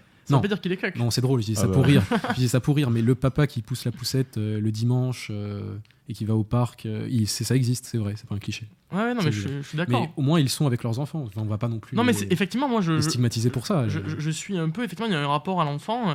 Et donc, ce que je voulais dire par rapport à la question qui a été posée, euh, c'est que, visiblement, vu ces, ces résultats, le- le- l'école, le, collège et le lycée, soit ont totalement échoué leur propagande, soit il n'y en avait pas ou il y en avait moins. Euh, et en plus, je pense que maintenant, ça a plutôt tendance à, à- à reculer. Je pense que les, les- les pics les plus hauts de, Mm. de gauchisme et tout ça, à l'école et au lycée et au collège, euh, sont derrière euh, les, les Suédois actuellement. Et puis si le gouvernement est anti-immigration, si le Z-Guest est- commence à être un peu plus identitaire, forcément l'école va suivre, puisque c'est un, tout conformiste. Je pense qu'il gros, il va y avoir un gros retard, donc il faut que ça dure sur la durée, mais, mais, euh, Ça finira par suivre. mais effectivement, ouais. Les, les- les index de, de bien-être qui comparent les hommes et les femmes montrent que dans les pays nordiques, les femmes ont finalement un- une qualité de vie supérieure à celle des hommes. Et je me demandais si le féminisme politique était toujours en, en train de dire que les femmes étaient oppressées dans ces pays-là, ou est-ce que c'est fini? Parce que maintenant, elles ont une, une vie meilleure que les hommes, si on suit cet index qui prend tous les... tous les Non, c'est le contraire. Maintenant, ils déplorent justement que les hommes ne prennent pas une part assez active dans la société, ratent euh, et deviennent des, des perdants. C'est vrai? Non, oui, oui, il y a de plus en plus d'articles à ce sujet. D'accord. Pareil, en- pareil en Suède, ou euh, vous parliez pour la Norvège seulement Pour la Norvège. Pour la suite, je, je ne sais pas. Et ils voient bien que les, les enfants, enfin les garçons norvégiens réussissent moins bien à l'école. euh, et ouais. C'est un peu la même situation qu'aux États-Unis. On parle de war on men euh, à Oui. l'école assez, assez vite parce qu'ils sont désavantagés par rapport aux femmes. On leur trouve des, euh, des troubles de l'attention euh, de façon. Voilà. C'est toujours un peu. Bah, les hommes sont moins consciencieux que les femmes à l'école. J'ai toujours observé ça. En fac de droit, on voyait qu'il y avait plus de femmes qui travaillaient sérieusement, qui venaient régulièrement mais en cours. particulièrement avant et pendant la puberté. Mais à partir de 16 ans, ça, ça change du, du tout au tout. Enfin, c'est vrai que, juste, je, je propose une anecdote là-dessus. C'est vrai que euh, de- dans ma classe à la fac euh, à Malmö, euh, euh, je crois que c'était en dernière année. En dernière année, ça c'est pareil, je trouve que c'est bien. Ils ont fait un classement public en cérémonie des, des meilleurs élèves. Mhm. Et je crois que les, les, les, les dix premiers étaient toutes des femmes, sauf un, un mec qui était un gros autiste. Donc, euh, donc, euh, Le, le mec est super intelligent et les femmes sont plus consciencieuses. Enfin, Ouais, c'est- ça le. le- Effectivement, moi ça m'avait étonné parce que c'était des femmes qui parlaient pas, on les voyait pas, euh, elles participaient pas, enfin, c'était assez spécial, mais elles avaient les meilleures notes. Euh, donc bon, ça m'avait pas choqué, mais c'est vrai qu'il y avait le, le petit Axel euh, Voilà. qui était en mode Jimmy Neutron, euh, grand autiste, qui bon quand même était présent dans ces dix premiers, mais il était même pas, même pas bien classé. hein. Euh, donc bon, euh, voilà. Mais effectivement, c'est une marque de, de- de ça, je pense. oui, J'ai l'impression que les hommes se détournent un peu de, de l'université. Un peu comme ce qu'on peut voir de manière similaire aux États-Unis. euh. La Norvège est assez similaire aux États-Unis sur pas mal de points d'ailleurs. Sur, sur- sur quel autre point vous pensez qu'il y a une, une similarité? Bah, C'est-à-dire qu'ils sont. euh, je pense que parmi les peuples européens, c'est peut-être celui qui est le plus américanisé. Mhm. Au niveau des, des réflexes linguistiques, notamment, euh, des séries, de la culture. Je pense que c'est le peuple qui est le plus pénétré par ça, mais paradoxalement, il y a une conscience patriotique très forte, ce qui veut dire que l'américanisation ne va pas forcément euh, amoindrir euh, le patriotisme ou la conscience nationale. Et je pense qu'elles vont de pair en Norvège. Et c'est ça qui est assez étonnant d'ailleurs, de voir que les deux peuvent coexister. Mhm, intéressant. ouais. Euh, si l'on veut évoquer les tendances lourdes pour le futur, je, pensais à, à trois choses. On sait, on l'a dit au début, que l'intelligence est, euh, est liée au niveau d'altruisme et de confiance. Et l'intelligence en Europe diminue, chez les natifs également, à cause de la fertilité des gens les plus intelligents qui font moins d'enfants. En plus de ça, ceux qui font les plus d'enfants sont les gens qui sont ethnocentriques, qui sont religieux. Et euh, l'immigration va de plus en plus, en tout dans les pays qui vont continuer à en avoir une, va créer des niveaux de stress, des niveaux de, difficultés sociales qui vont augmenter l'ethnocentrisme. Donc pour moi, ça, annonce une phase difficile, mais qui peut, euh, qui peut réveiller et qui peut faire en sorte que ces pays-là vont, euh, retrouver peut-être une conscience identitaire à, à moyen long terme, comme, si nous, comme si nous étions au creux de la vague en ce moment et qu'elle allait, qu'elle allait repartir. Je sais pas si, je pense que vous partagez euh, mon optimisme, vu que vous avez, euh, vous avez parlé de la politique de ces pays-là qui, euh, qui semble-t-il va dans le bon sens depuis plusieurs années et pour pas mal d'années encore, j'ai l'impression. Bah, moi, je peux dire une chose. Tous les ans, les premiers ministres font s'adressent à la nation de la même façon que le président de la République parle tous les 31 décembre, je crois, au 1er janvier. Et les premiers ministres le font aussi dans les pays scandinaves. Et cette année, le thème majeur qui a été abordé par le Premier ministre, c'était euh, la fertilité. Donc, elle, Ouais. elle donc, elle s'adressait aux femmes norvégiennes. Elle leur disait il faudrait que vous fassiez plus d'enfants. Et l'objectif pour euh, l'année euh, 2019, ça va être de faire plus d'enfants. Elle, elle n'a pas pris de gants, enfin pour le dire. Mhm. Et, euh, et ça a été très, assez mal reçu de façon plus ou moins. euh, Enfin, les journalistes étaient, on sentait qu'ils étaient plus ou moins gênés de dire, de s'adresser comme ça aux femmes, euh, comme si c'était des utérus sur pattes, etc. Donc euh, voilà. Et ça, je pense que on, on ne le voit pas en France et ça. Jamais. jamais. Voilà, on le verra probablement jamais en France et ça dénote d'un certain progrès, je pense. Et moi, je veux juste noter une chose qui est, euh, comment dire, qui est, qui est dans le sujet, mais qui n'est pas vraiment dans votre question, mais je vais y revenir après. Euh, c'est aussi quelque chose de notable. Tous les ans, le roi euh, de Suède euh, s'adresse à la population. Euh, au Nouvel An, je crois. ou le Oui, premier c'est les deux discours. Enfin, le Premier ministre et le roi Ouais, ouais, font ouais. un discours au même moment. euh, voilà. Ouais. Et il y a un truc notable, je trouve, chez, chez le roi, qui n'est pas spécialement. Voilà, moi, je, il est plutôt candole, je dirais, le roi. En plus, Ouais. il, est assez, euh, Ouais. il est assez peu capable, malgré tout. Moi, je l'aime beaucoup. hein. Mm. J'avais un calendrier avec des photos de lui et tout. Enfin, bref.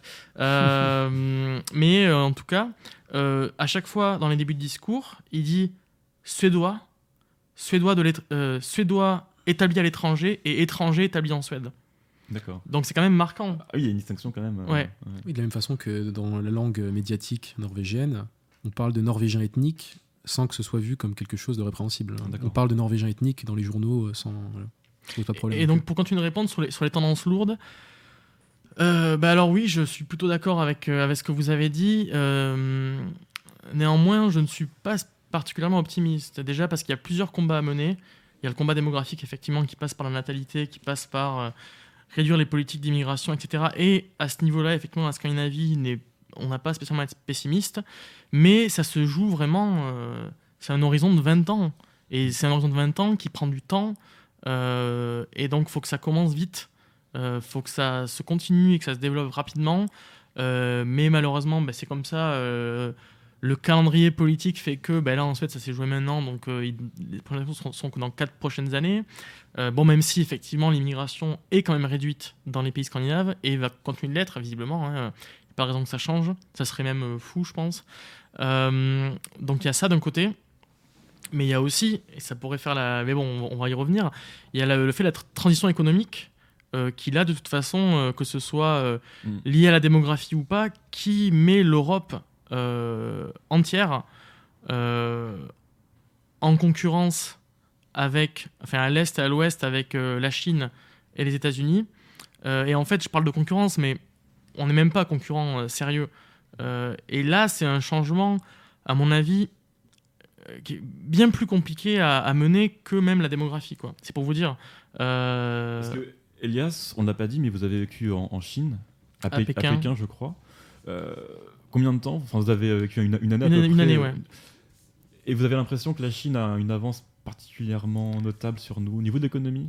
Au niveau de la technologie, La surtout. technologie. Alors, c'est toujours pareil, c'est de quelle Chine on parle? Euh, Il y a la Chine des villes, où là, c'est impressionnant. Et il y a la Chine des campagnes que je n'ai même pas vue.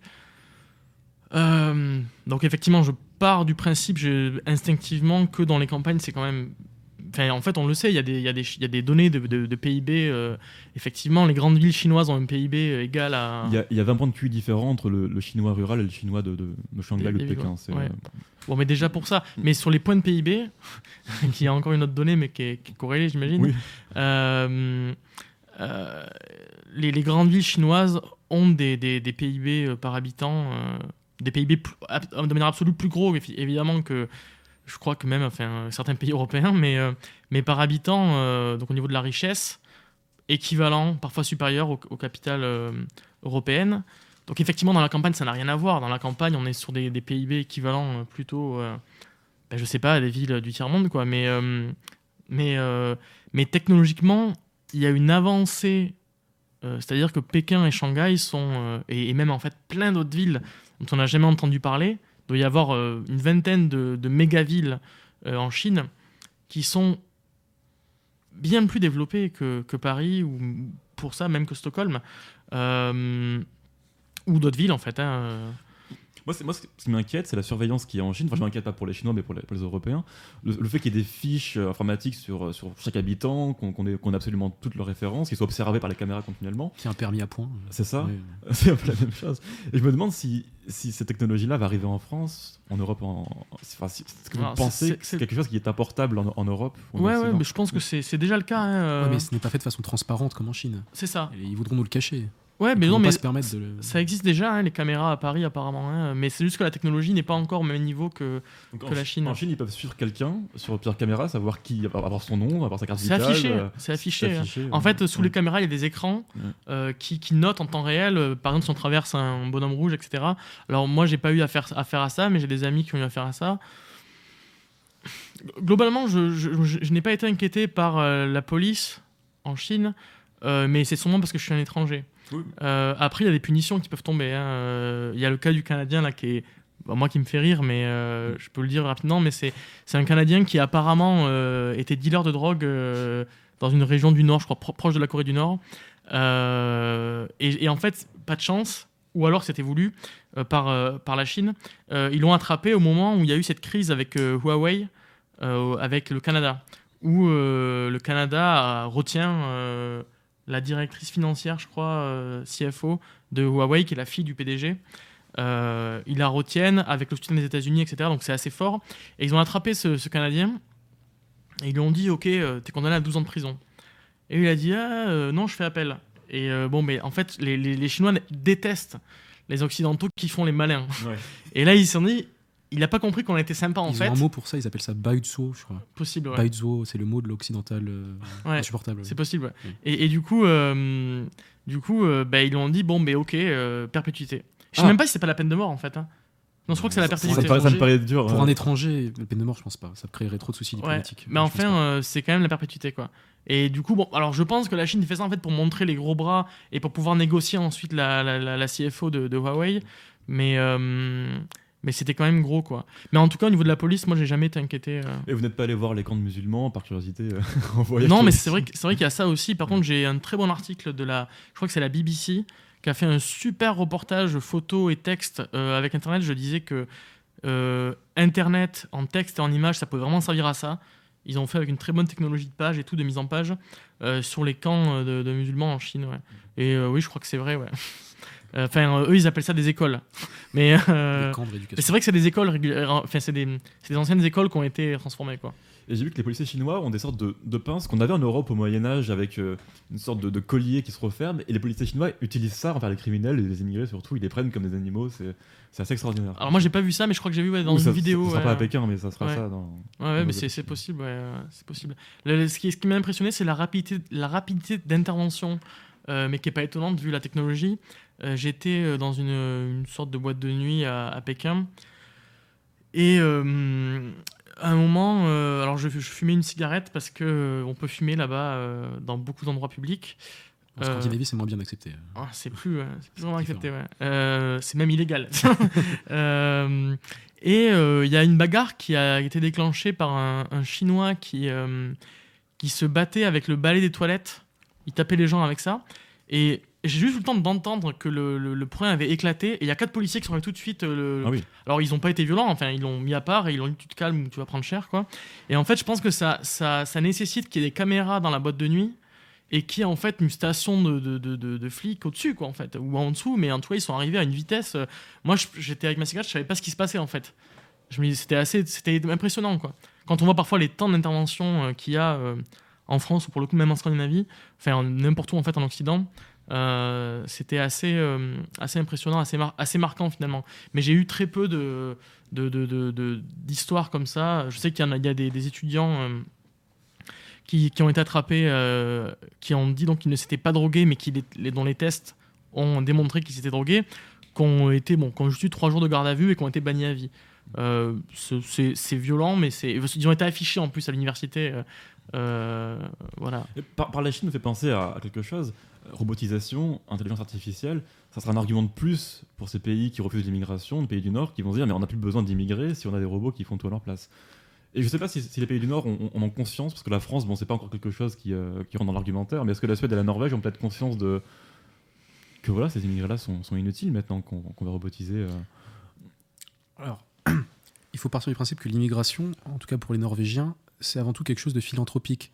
C'est-à-dire, on préfère les aider, on préfère leur donner de l'argent. Et au, départ, le pays euh, auquel euh, la Norvège accordait le plus d'aide, d'aide humanitaire, c'était le Pakistan, justement. Et c'est les Pakistanais qui sont venus les premiers immigrés en Norvège. Et en fait, je pense que la pensée derrière tout ça, c'est si je, ne peux pas les aider chez eux, bah, je vais le faire chez moi. Et en fait, il, euh, il tire un certain orgueil du fait de pouvoir en gros les, les civiliser, enfin les aider. Enfin, il y a quelque chose de, de philanthropique au fond dans ce geste et pas du tout euh, qui n'est pas du tout justifié, euh, je veux dire, euh, qui n'est pas du tout fonctionnel en fait et qui ne veut même pas l'être, je pense. qu'il n'y a pas d'argument économique. Il n'y a pas du tout d'argument économique pour justifier tout ça, je pense pas. Là, là où les Pakistanais passent en Europe, j'ai l'impression qu'il y a toujours des, ces, ces- ces gangs qui vont, euh, qui vont s'occuper d'enfants européens qu'on a vu en Angleterre. En Finlande, est-ce que vous pensez que la Finlande, euh, la Norvège pourrait cacher des, des affaires comme ça? Qui sortiraient bientôt Parce que j'ai l'impression que partout où ils passent, il y a ces affaires de Il y a, gangs. euh, en Norvège aussi, il y a des sites d'information alternatives. Ouais. Et euh, c'est- il y a un peu l'équivalent de riposte laïque là-bas, qui s'appelle Document. Et euh, de toute façon, les gens finissent par le savoir. Si on veut vraiment le savoir, on le sait. Ouais, en, général. en- en Suède, il y a l'équivalent de F de souche qui, qui Ouais. marche très bien. Alors j'ai oublié le nom. Oui, c'est un Euh, chevalier, je crois, sur le, C'est possible, ouais, sur le, j'ai- sur le logo. J'ai oublié le nom. Ça commence par un D, je crois, mais en tout cas, bon, voilà. D'ailleurs, ben, d'ailleurs, euh, les informations sur F de souche qui sortent sur la Suède en général sont reprises de, de, de- de ce site-là, en général, qui lui-même reprend des informations des médias suédois euh, euh, classiques, en fait. Est-ce que vous voulez conclure ou est-ce que, Elias, vous avez des, des propos sur la Chine encore à, à nous faire partager Parce que vous avez cette expérience-là aussi qui est, qui est intéressante? Ben, c'est un, un grand débat encore, mais je pense une grande discussion. Mais je pense qu'effectivement, il y a le problème démographique qu'évidemment il faut régler, et ça passe par les politiques migratoires et ça passe par les politiques natalistes aussi, du coup. Euh, L'argument de la robotisation que vous venez d'évoquer, je, Bah, je- Si je comprends, il est inopérant pour les pays scandinaves qui ont un rapport à l'immigration, philanthropique. mais c'est presque colonialiste en fait. hein. Il, y a, il, y a- il y a ce côté euh, race supérieure, race inférieure. Moi j'ai beaucoup vu ça en Suède. hein. Les races Oui, supérieures qui doivent euh, aider euh, les races inférieures. J'ai beaucoup vu ça en Suède. Euh, dans, mais même dans l'état d'esprit, dans, dans, dans Ils l'attitude. sont un peu bloqués sur, sur, sur Jules Ferry, quoi. C'est, Et euh, bah, c'est un autre niveau, mais c'est. Sachant qu'il est plus difficile de pénétrer le marché du travail en Scandinavie. Beaucoup plus qu'en France, en fait. Ouais. Même pour les gens éduqués, c'est-à-dire même par exemple pour les Iraniens, qui sont le haut du panier en Suède. Ouais. Bah, c'est difficile, ils ont le même taux de chômage que les Somaliens. D'accord. Alors que ce Ah sont oui. des Iraniens quand même. On pourrait penser que. alors Bah, fait, c'est non, c'est compliqué euh, d'avoir un travail en Suède, c'est compliqué. Bah, C'est-à-dire qu'il faut parler suédois. Et c'est pour ça que je, je pense que c'est pareil en Norvège.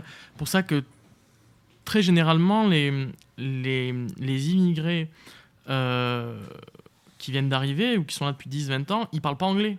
Hmm. Mais c'est parce qu'en fait, ils sont d'une classe sociale dont ils n'ont pas appris l'anglais. Et dès qu'ils arrivent, leur, leur objectif, c'est quand même de trouver un travail, la plupart d'entre eux.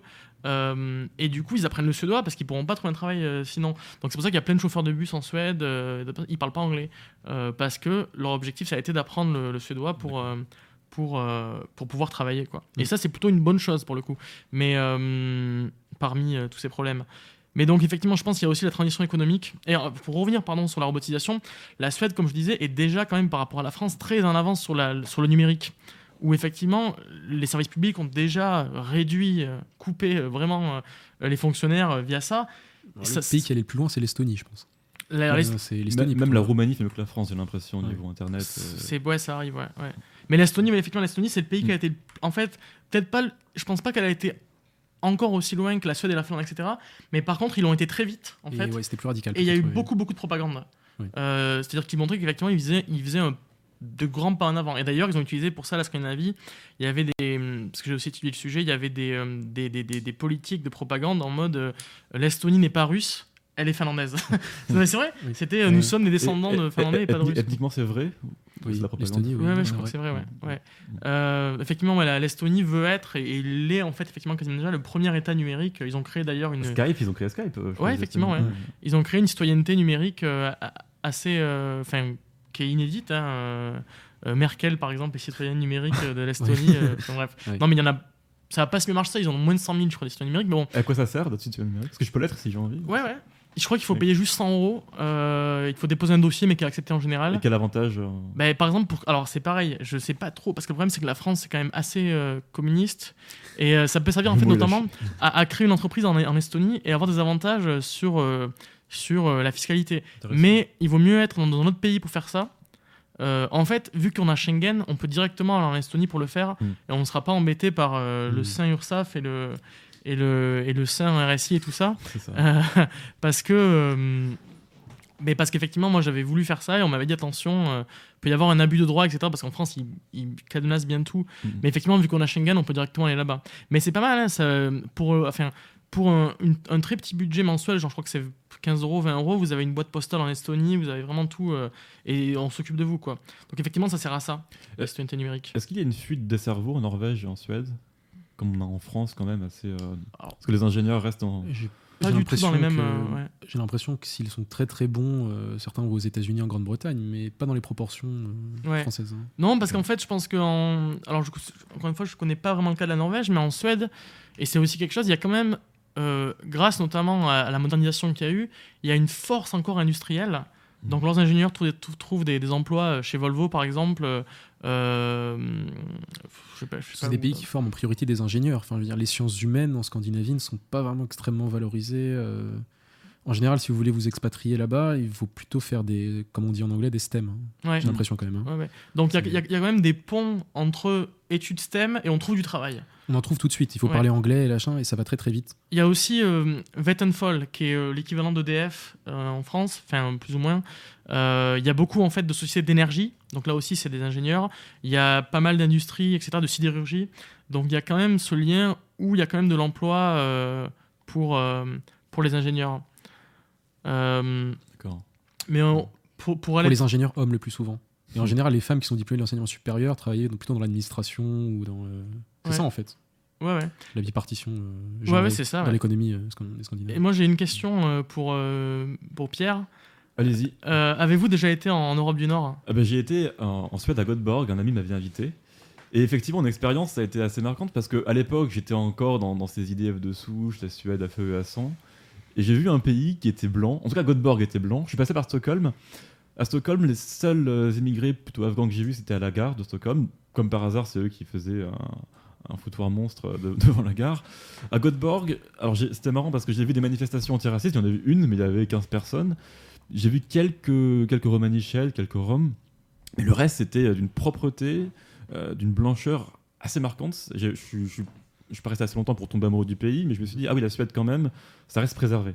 Alors je suis pas allé dans les banlieues, je suis pas allé à Malmö, j'ai pas vu comment ça se passait euh, autour des villes, mais j'ai comme l'impression que c'est plus préservé que la France, euh, plus préservé que l'Allemagne, j'ai l'impression, et euh, un, un- ouais, un bon, un, un bon ressenti. Effectivement, et, et pour moi qui ai vécu dans une no-go zone euh, dans la banlieue de Malmö, Mhm. euh, je peux dire que voilà, il y a eu des problèmes, mais c'était des problèmes quand même. Ah, c'est dérisoire par rapport à ce qu'on peut connaître. Il y avait effectivement des, des jeunes asiatiques qui se, qui, qui s'étaient fait plus ou moins agresser. Mhm. Alors moi je m'étais dit oh là là, qu'est-ce que c'est C'est un viol, qu'est-ce qui s'est passé? Et en fait c'était un, euh, un euh, je sais pas d'ailleurs d'où il était, mais on va dire un Afghan de, de 14 ans qui, euh, qui en fait avait demandé son téléphone et elle avait donné parce qu'elle avait eu peur. Quoi.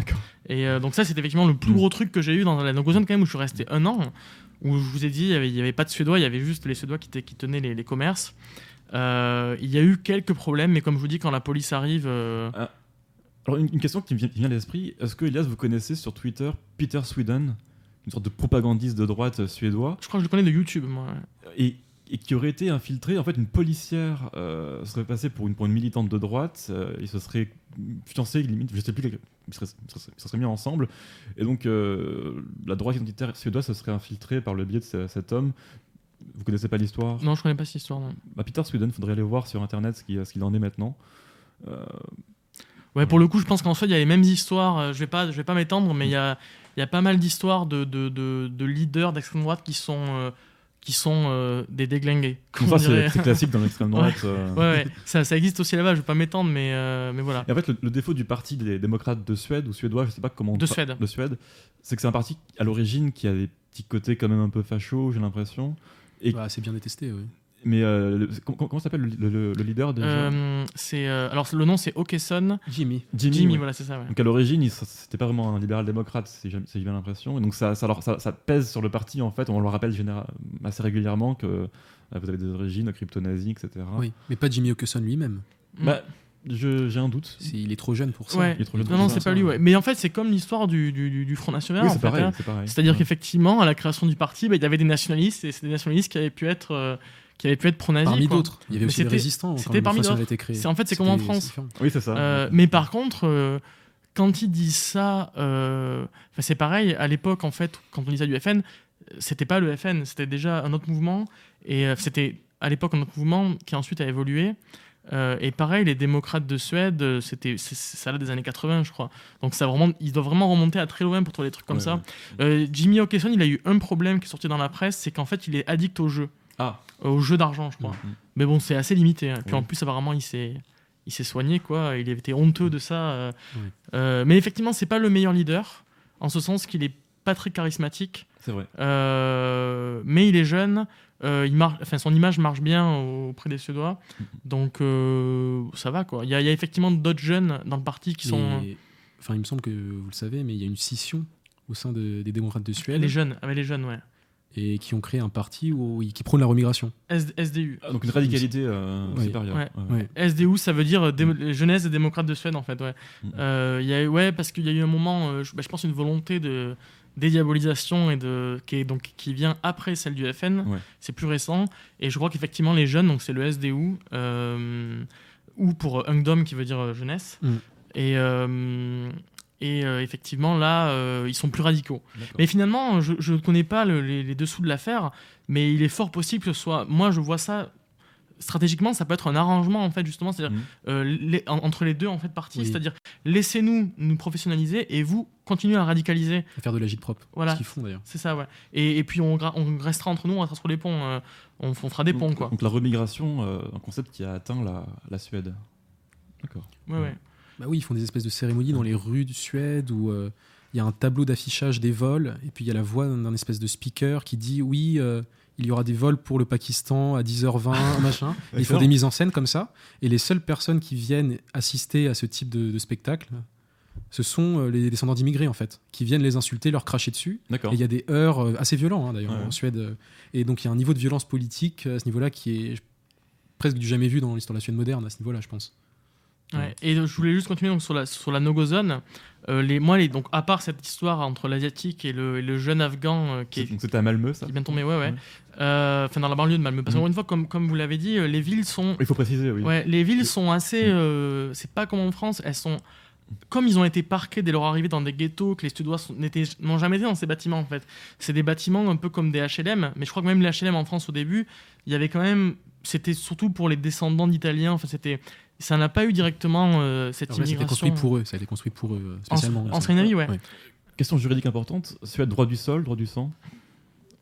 Euh, non, Il n'y c'est a pas de droit du sol en Norvège. D'ailleurs, c'est interdit si euh, un immigré veut ramener sa femme de l'étranger pour la faire accoucher en Norvège.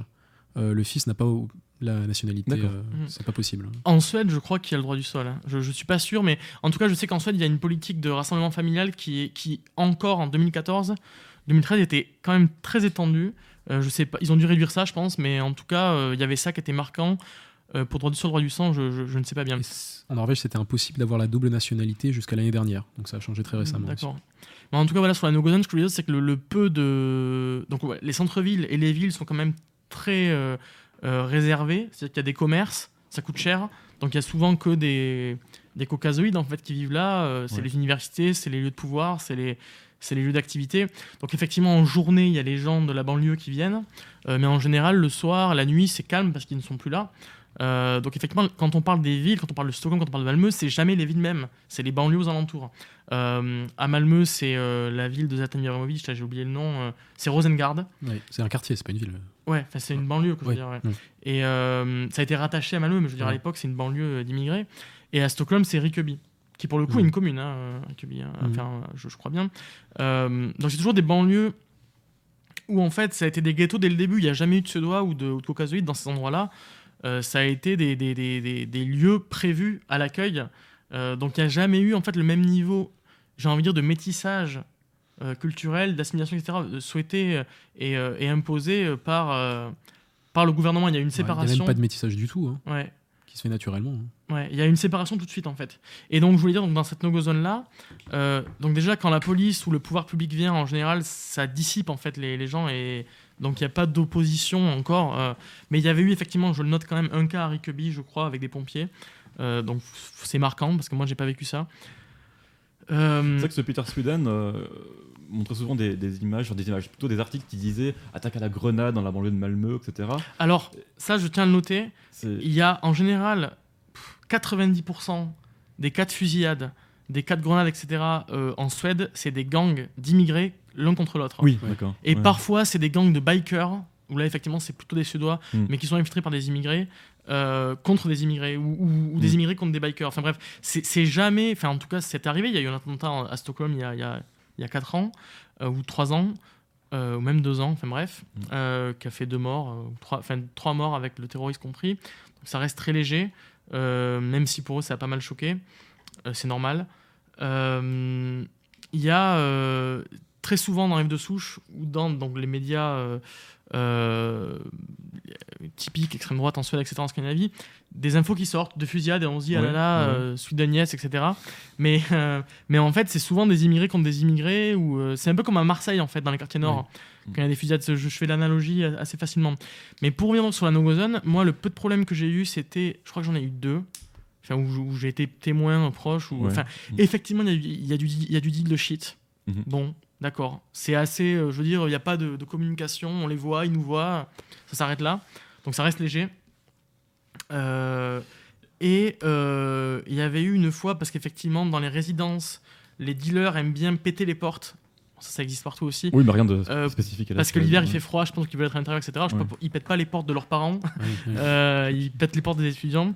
Euh, et il y avait eu une fois, on avait fait une soirée, on devait être, je sais pas, 80 étudiants, euh, enfin caucasoïdes, quoi, et, euh, et il y avait effectivement une dizaine de, de- donc d'enfants d'immigrés, euh, donc surtout afghans, somaliens qui étaient montés. Et je- il y avait une sorte d'opposition verbale, et puis au bout d'un moment, ils avaient pris le plus cuck des Allemands, et ils l'avaient amené dans l'ascenseur, je sais pas ce qu'ils avaient lu, ils, lui faisaient rien, quoi, mais ils tenaient, quoi. enfin bref. Ouais. Donc on le tirait, c'était un peu bizarre. Et moi j'ai vu ce- cette altercation avec un jeune, euh, je sais pas d'où il était, érythréen, somalien, et il m'avait dit, euh, il m'avait dit, euh, tu viens d'où? J'avais dit euh, France, Il l'avait dit en suédois ou en anglais? En anglais, Ouais. Et- mais en mauvais anglais. Et, et, euh, et il m'avait dit, ben moi je baise ton dieu, je baise le dieu de la France. Et je lui avais dit euh, du tac au tac, t'es en retard en France, ça fait des, des siècles, ça fait des siècles qu'on baise nous-mêmes nous dieux. La révolution, De quoi dit la Bah oui, révolution ça, ouais. hein. Il a Ouais, compris le mot euh, d'esprit ou... Non, Non. non, non, il, m'a ignoré. Bah, puis il bien avec un QI de 70. ça. Ouais. Alors, une question pour Amaury, puis après on verra euh, si Victoire a des questions et si la- bah, Notre-Dame est toujours sur pied. Ouais. Est-ce qu'il y a un avant et un après Breivik politiquement en Norvège? Bah, en fait, la génération euh, qui a subi euh, le geste de Breivik, c'était les gens qui étaient censés constituer euh, l'élite du Parti socialiste norvégien dix, dix ans plus tard, en gros, à maintenant, au Mhm. moment où on nous parle. Et donc le fait qu'il ait décapité le parti comme ça et l'ait traumatisé, euh, je pense que ça... Oui, euh, parce qu'en fait, ça a joué. Et on l'a vu l'année dernière, vu qu'Aftenposten a fait une une sur euh, la génération euh, du Toya. Mhm. où effectivement ils sont allés euh, interviewer euh, les, euh, les, les victimes. euh, C'est combien de morts déjà, Breivik? 80, 60, euh, 87. 87, ouais. 87. Donc 87 futurs cadres euh, du parti. quoi. On peut supposer. En partie, oui. Et donc, euh, celle, donc l'équivalent de. Disons, celle qui dirige euh, les jeunes socialistes avait, a été à Utoya actuellement. Et elle disait au journal Aftenposten qu'elle recevait je veux dire, des, des menaces de mort, euh, des trolls sur le net qui, qui disaient que oui, Breivik aurait dû terminer son travail, euh, sale pute. euh, elle recevait des trucs comme ça. Donc, il y a quand même une. Il y a quand même une haine de la gauche quand même de plus en plus prégnante pour que des trolls se permettent un Ouais. peu ça et voilà. Donc je pense que le geste de Breivik est encore très présent et que ça n'a pas joué en défaveur de la droite. C'était pas mécanique en fait. hein. Donc, des, des conséquences symboliques et des, conf- des- des conséquences de fait parce que ces gens-là n'existent plus, ils ne peuvent Oui. plus être. Voilà, non, le présents. parti a été décapité hein, Ouais. parce qu'en plus Utoya c'était un lieu où euh, où tous les ans les jeunes socialistes se réunissaient. C'est un lieu symbolique Oui, c'est ça, en fait. C'était et effectivement ça a été un. Ouais. Utoya, ça veut dire. Si on, si on traduit, ça veut dire quelque chose. Je c'est c'est l'île. Ouais. Ut c'est l'extérieur, donc c'est l'île qui est située à l'extérieur. Oui, d'accord. Donc il n'y a pas de rapport, non, je croyais qu'il y avait un. Et puis, enfin, rappelons que le, le- le projet de Breivik à la base, euh, l'île du Toya, c'était presque euh, qu'un projet alternatif. Oui.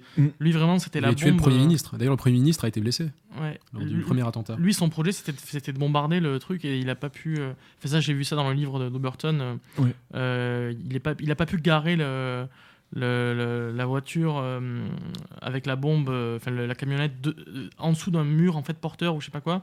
Il a dû la garer ailleurs et donc ça a vraiment réduit. euh, ça a vraiment réduit. euh, Si vous n'avez pas lu Oberton sur, enfin si vous n'avez pas lu Utoya, c'est vraiment glaçant, c'est vraiment à lire si vous voulez vraiment comprendre et, euh, et vivre l'événement, c'est absolument. Il y a eu deux films qui sont sortis récemment, un sur Netflix Ouais, je l'ai pas vu. en anglais et un film norvégien, un film indépendant qui est sorti il y a six mois. Est-ce que vous les avez vus? Non, je les ai pas encore vus. D'accord. Intéressant, d'accord. Victoire, avons-nous des questions, Euh, pas de questions. des commentaires, Euh. l'actualité de, la, de Notre-Dame Alors euh, pour Notre-Dame, euh, beaucoup de moyens ont été mobilisés, donc drones, hélicoptères, etc. Et une enquête vient d'être ouverte pour déterminer les causes. Parce Mais que, bon, l'incendie vient du toit, donc ça me paraît bizarre pour un accident. Parce que si c'est un, un attentat, euh, politiquement, là, je pense que Je pense que c'est un païen. C'est un loup solitaire païen, je pense. ça. qui a voulu Bah, c'est un. Suédois. un Suédois, euh, Non, mais moi, on, un Black on pourrait blaguer, tu sais, vu qu'on direct. Bah écoutez, un groupe de croisés vient de partir, euh, vient de quitter la France pour aller. euh, En plus, symbole fort en ce premier jour de Semaine Sainte. Oui. Ouais, et les élections européennes, c'est dans 6 semaines, 5 semaines et demie. Non, parce que j'ai vu des commentaires gens qui disaient que Macron, du coup, allait, allait en... Enfin, ça dépend, en fait. Ils disaient allait en pâtir de son score des européennes, etc. Mais en fait, euh, selon comment il répond, ça peut aussi être un boost. Donc, euh, Mais il est sur place là actuellement. ouais. Avec un jet d'eau. Je me demande si paradoxalement, il va pas y avoir une explosion du tourisme pour voir Notre-Dame qui a été amochée. Parce que souvent, il y a un double, effet- il y a un effet un peu contre-intuitif. Ce qui fait que quand quelque chose a été très amoché, les Oui, gens mais- viennent et Oui. je pense que les gens vont être curieux d'y aller. De toute façon, sur le tourisme, plus. la France. euh, Euh, Ça crée aussi un climat d'insécurité, de. Peut-être. mais- Il y a le tourisme des ruines, ça s'appelle. Oui, oui. C'est quelque chose d'assez d'assez répandu, peut-être. Peut-être. Mais c'est juste le mieux qu'on peut espérer dans un moment assez dés- désastreux comme celui-ci. Et non pas le tourisme des runes. Il est intéressant aussi. hein, Aussi, ouais. Je suis pas contre. hein. je me doute. Euh, donc, moi, par contre, bon, j'ai vu toujours pareil hein, des, des commentaires euh, sur le chat. euh, Ouais. Est-ce que Euh, la Suède est- est-ce que- est-ce que bah, vous, avez, vu, vous, avez, effect- vous avez convaincu Elias, nos, bah, nos justement, auditeurs je sais, la plupart, je pense, mais, euh, mais euh, je vois des commentaires. euh, le, le gros travail sera euh, sur les commentaires de la vidéo quand ça sera publié, enfin quand ça sera en ligne. ouais. Vous allez avoir un assaut de. Mais j'ai- vu des, des commentaires là sur le chat, effectivement. donc c'est- c'est- je pense que c'est une minorité, mais, mais voilà, qui sont. euh, qui sont c'est souvent le cas, hein, c'est pas la première fois que je vois ça, qui sont un peu choqués de. voilà, enfin, encore une fois, on dit. On, il n'a jamais été question de dire que la Suède ou l'Europe du Nord était un paradis. Bien sûr, bien sûr. De toute façon, en Europe de l'Ouest et du Nord et en Occident en général, les, les- les paradis sont restreints. Re- relativement à l'Angleterre et à la France, euh, je préfère vivre en Suède. euh, en Oui, mais Danemark, moi aussi, en tout cas, ouais. où je. Voilà. où je suis C'est le- la discussion est, est simplement là, c'est-à-dire euh, c'est euh, vous voulez payer plus d'impôts ou moins d'impôts, vous voulez des meilleurs services publics ou, ou- ou des plus pourris, Euh, vous voulez un système proportionnel où vous avez des députés Et- qui sont élus ou un système. Sim- sim- simplement ne pas vivre dans le tiers-monde avec des gens Mm. qui sont normaux, des occidentaux. quoi. Ouais. Donc euh, bon voilà, enfin après, euh, encore une fois, personne ne dit que c'est parfait, personne ne dit que le, le- le cas des viols n'existe pas, juste qu'il n'est pas aussi gros euh, qu'on- que, que ce qu'on dit. Euh, Mais- ce qu'on a dit d'important, c'était la, la tendance politique lourde dans ces deux pays-là, Norvège-Suède, qui allait dans le bon sens. Et ça, c'est quelque chose que les gens n'ont n'ont pas, n'ont pas conscience. Ils Ah, ont par l'impression que c'est de pire en pire et que c'est la guerre civile en Ouais. Suède demain. Alors qu'en fait, c'est en France que c'est de pire en Alors que c'est pire. plutôt la France qui est dans ce cas Et l'Angleterre et. euh, il y a, bon, il y a- il y a, par exemple, il y a, il y a le cas de l'Italie où là, je pense que aussi c'est de mieux en mieux. Euh, y il y a des, il y a des cas comme ça. euh, mais effectivement, en Europe du Nord, euh, je pense que déjà la situation, c'est ma position, était pas aussi grave qu'en France, déjà en 2013, 2014, etc. Mais en plus, elle s'est retournée depuis 2015. Est-ce que vous avez un point de vue sur l'Islande que je, que je ne connais pas? Est-ce que vous savez ce qui se passe là-bas? Est-ce qu'il y a des immigrés en Islande? C'est souvent des gens qui travaillent dans le secteur de la pêche, donc qui ouvrent les poissons, qui sont dans les zones euh, où on va congeler le poisson, etc. Et c'est souvent ou des Polonais, des Européens, Mhm. ou des, je sais que des Philippins. Je sais qu'il y a des manuels d'Islandais qui ont été faits pour les Philippins qui arrivaient justement dans ce. C'est pas des pires, ça. Non, non, mais, mais de toute façon, euh, déjà que c'est difficile de s'intégrer dans les sociétés scandinaves, alors euh, Hmm. l'Islande, enfin, bon courage pour les immigrés qui veulent s'y installer parce que ça risque d'être difficile. J'ai le témoignage, je sais, d'un Français qui s'est marié avec une Islandaise et euh, des amis islandais lui ont suggéré de donner un nom islandais à ses enfants et pas un nom français, par exemple. Donc voilà, même intra-européen. Enfin, je veux dire, les, les Islandais, voilà, sont, sont assez tatillons sur. euh, C'est vrai qu'Elias, euh, j'ai l'impression que les Suédoises vont être attirées par des Européens, mais seulement pour des relations à court terme en fait. Et que pour le long terme, c'est plutôt le Suédois qu'elle. euh, Oui, mais même pour les. Européens, effectivement. Donc pour, Ouais. pour l'extra-européen, c'est encore. euh, Alors, encore une fois, il y a la suédoise déglinguée, bah, co- co- co- co- partout. comme il y a la française déglinguée, qui, euh, qui va être euh, xénophile euh, à outrance. À, des, à des levels euh, undreamed of. À des niveaux. On est sur Radio Tela, s'il vous plaît. Pardon, ouais, à J'ai des- un cochon là à remplir. Il est là, il est là le cochon. Euh, enfin, à des niveaux euh, extravagants, quoi. Mais ça Mm. existe pour le coup pareil dans tout l'Occident. Euh, moi, mon expérience, c'est qu'effectivement, pour avoir une relation à long terme, c'est-à-dire mariage-enfant, faut soit être avec une, une, une femme qui a la, une moralité que vous n'allez pas vouloir, euh, soit, euh, soit vraiment cravacher. C'est qu'il va, fa- va falloir avoir un gros salaire Mm, mm, mm. plus gros que le suédois moyen. Va falloir avoir un travail de pouvoir, va falloir avoir un, un grand travail, va falloir avoir fait des grandes études, va falloir vraiment être meilleur. C'est presque géniste pour le coup, c'est plutôt bien. Bah, les femmes sont eugénistes naturellement. Ça, Ouais. ça sélectionne les C'est l'hypergamie, ouais. plus, euh, ouais. Euh, mais il y avait d'autres trucs là-dessus, effectivement, c'est que ben, moi, voilà, encore une fois, les, les, les, les- les- les femmes gauchistes dont je parlais tout à l'heure de ma classe sont avec des Suédois, même des militaires parfois, enfin, euh, donnent des, des noms de Suédois évidemment. euh, euh, elles aiment la Suède, elles aiment le drapeau, c'est assez. D'ailleurs, il y a ce cas aussi en Suède, je ne sais pas si vous l'avez vu. Euh, Il y a ce cas en Suède euh, Ah, ce cas, oui. où il y, a- où il y a beaucoup de drapeaux. Et le drapeau est omniprésent. Oui. Ouais, il est, les- en fait, dès qu'on a de l'argent, dès qu'on a une famille riche, on a un. Euh, un, Une euh, hampe devant dans le jardin Ouais, souvent avec le drapeau. qui est hissé au sommet. c'est pareil en Norvège, hein, je Ouais, l'ai bien sûr, on voit que ça, ouais. on voit que ça. Donc ça c'est pareil en France, c'est moi j'ai un des trucs que j'ai vu en Suède, c'est tiens euh, en France on a le drapeau sur les bâtiments administratifs. Mm. En Suède ils l'ont dans leur jardin quoi. Ou alors à l'anniversaire, on le met sur le gâteau au chocolat quand le Ah oui, va faire son et on met plein de petits drapeaux sur le gâteau. Mm. Ouais. C'est comme ça partout, dans toutes Euh, les circonstances de la vie. Puis c'est pareil, il y a le- le- l'équivalent du 14 juillet. Alors je sais qu'en Norvège c'est pareil. Euh, en Suède c'est le, le 6 juin, euh, la fête nationale, où là il y a des feux d'artifice. Il n'y a pas vraiment effectivement, c'est le côté euh, comment dire, c'est le côté on montre pas de fierté. Euh, on le montre pas, on en a mais on le montre pas quand on n'est pas à 2 grammes. Euh, donc il n'y a pas forcément de défilé militaire de, folie. Mais il y a euh, des défilés de, civils, de, citoyens aux couleurs du pays en bleu et jaune et en rouge et bleu pour, pour la Norvège, rouge, bleu et blanc. Donc ça c'est pareil, malheureusement je l'ai jamais vu. J'ai beaucoup de fois été invité à participer à ça, etc. Mais je n'ai jamais pu le faire, parce que j'étais trop occupé ailleurs. Mais, euh, mais j'ai vu des, des- des- des- des vidéos, etc., de documentaires, et c'est une exaltation euh, de la une- patrie. Il y a une grande ferveur patriotique dans les fêtes nationales. Ouais, C'est indéniable. ouais. Eh bien, chers amis, sur ces mots, on va conclure. Alors, si vous voulez mm, conclure euh, avec moi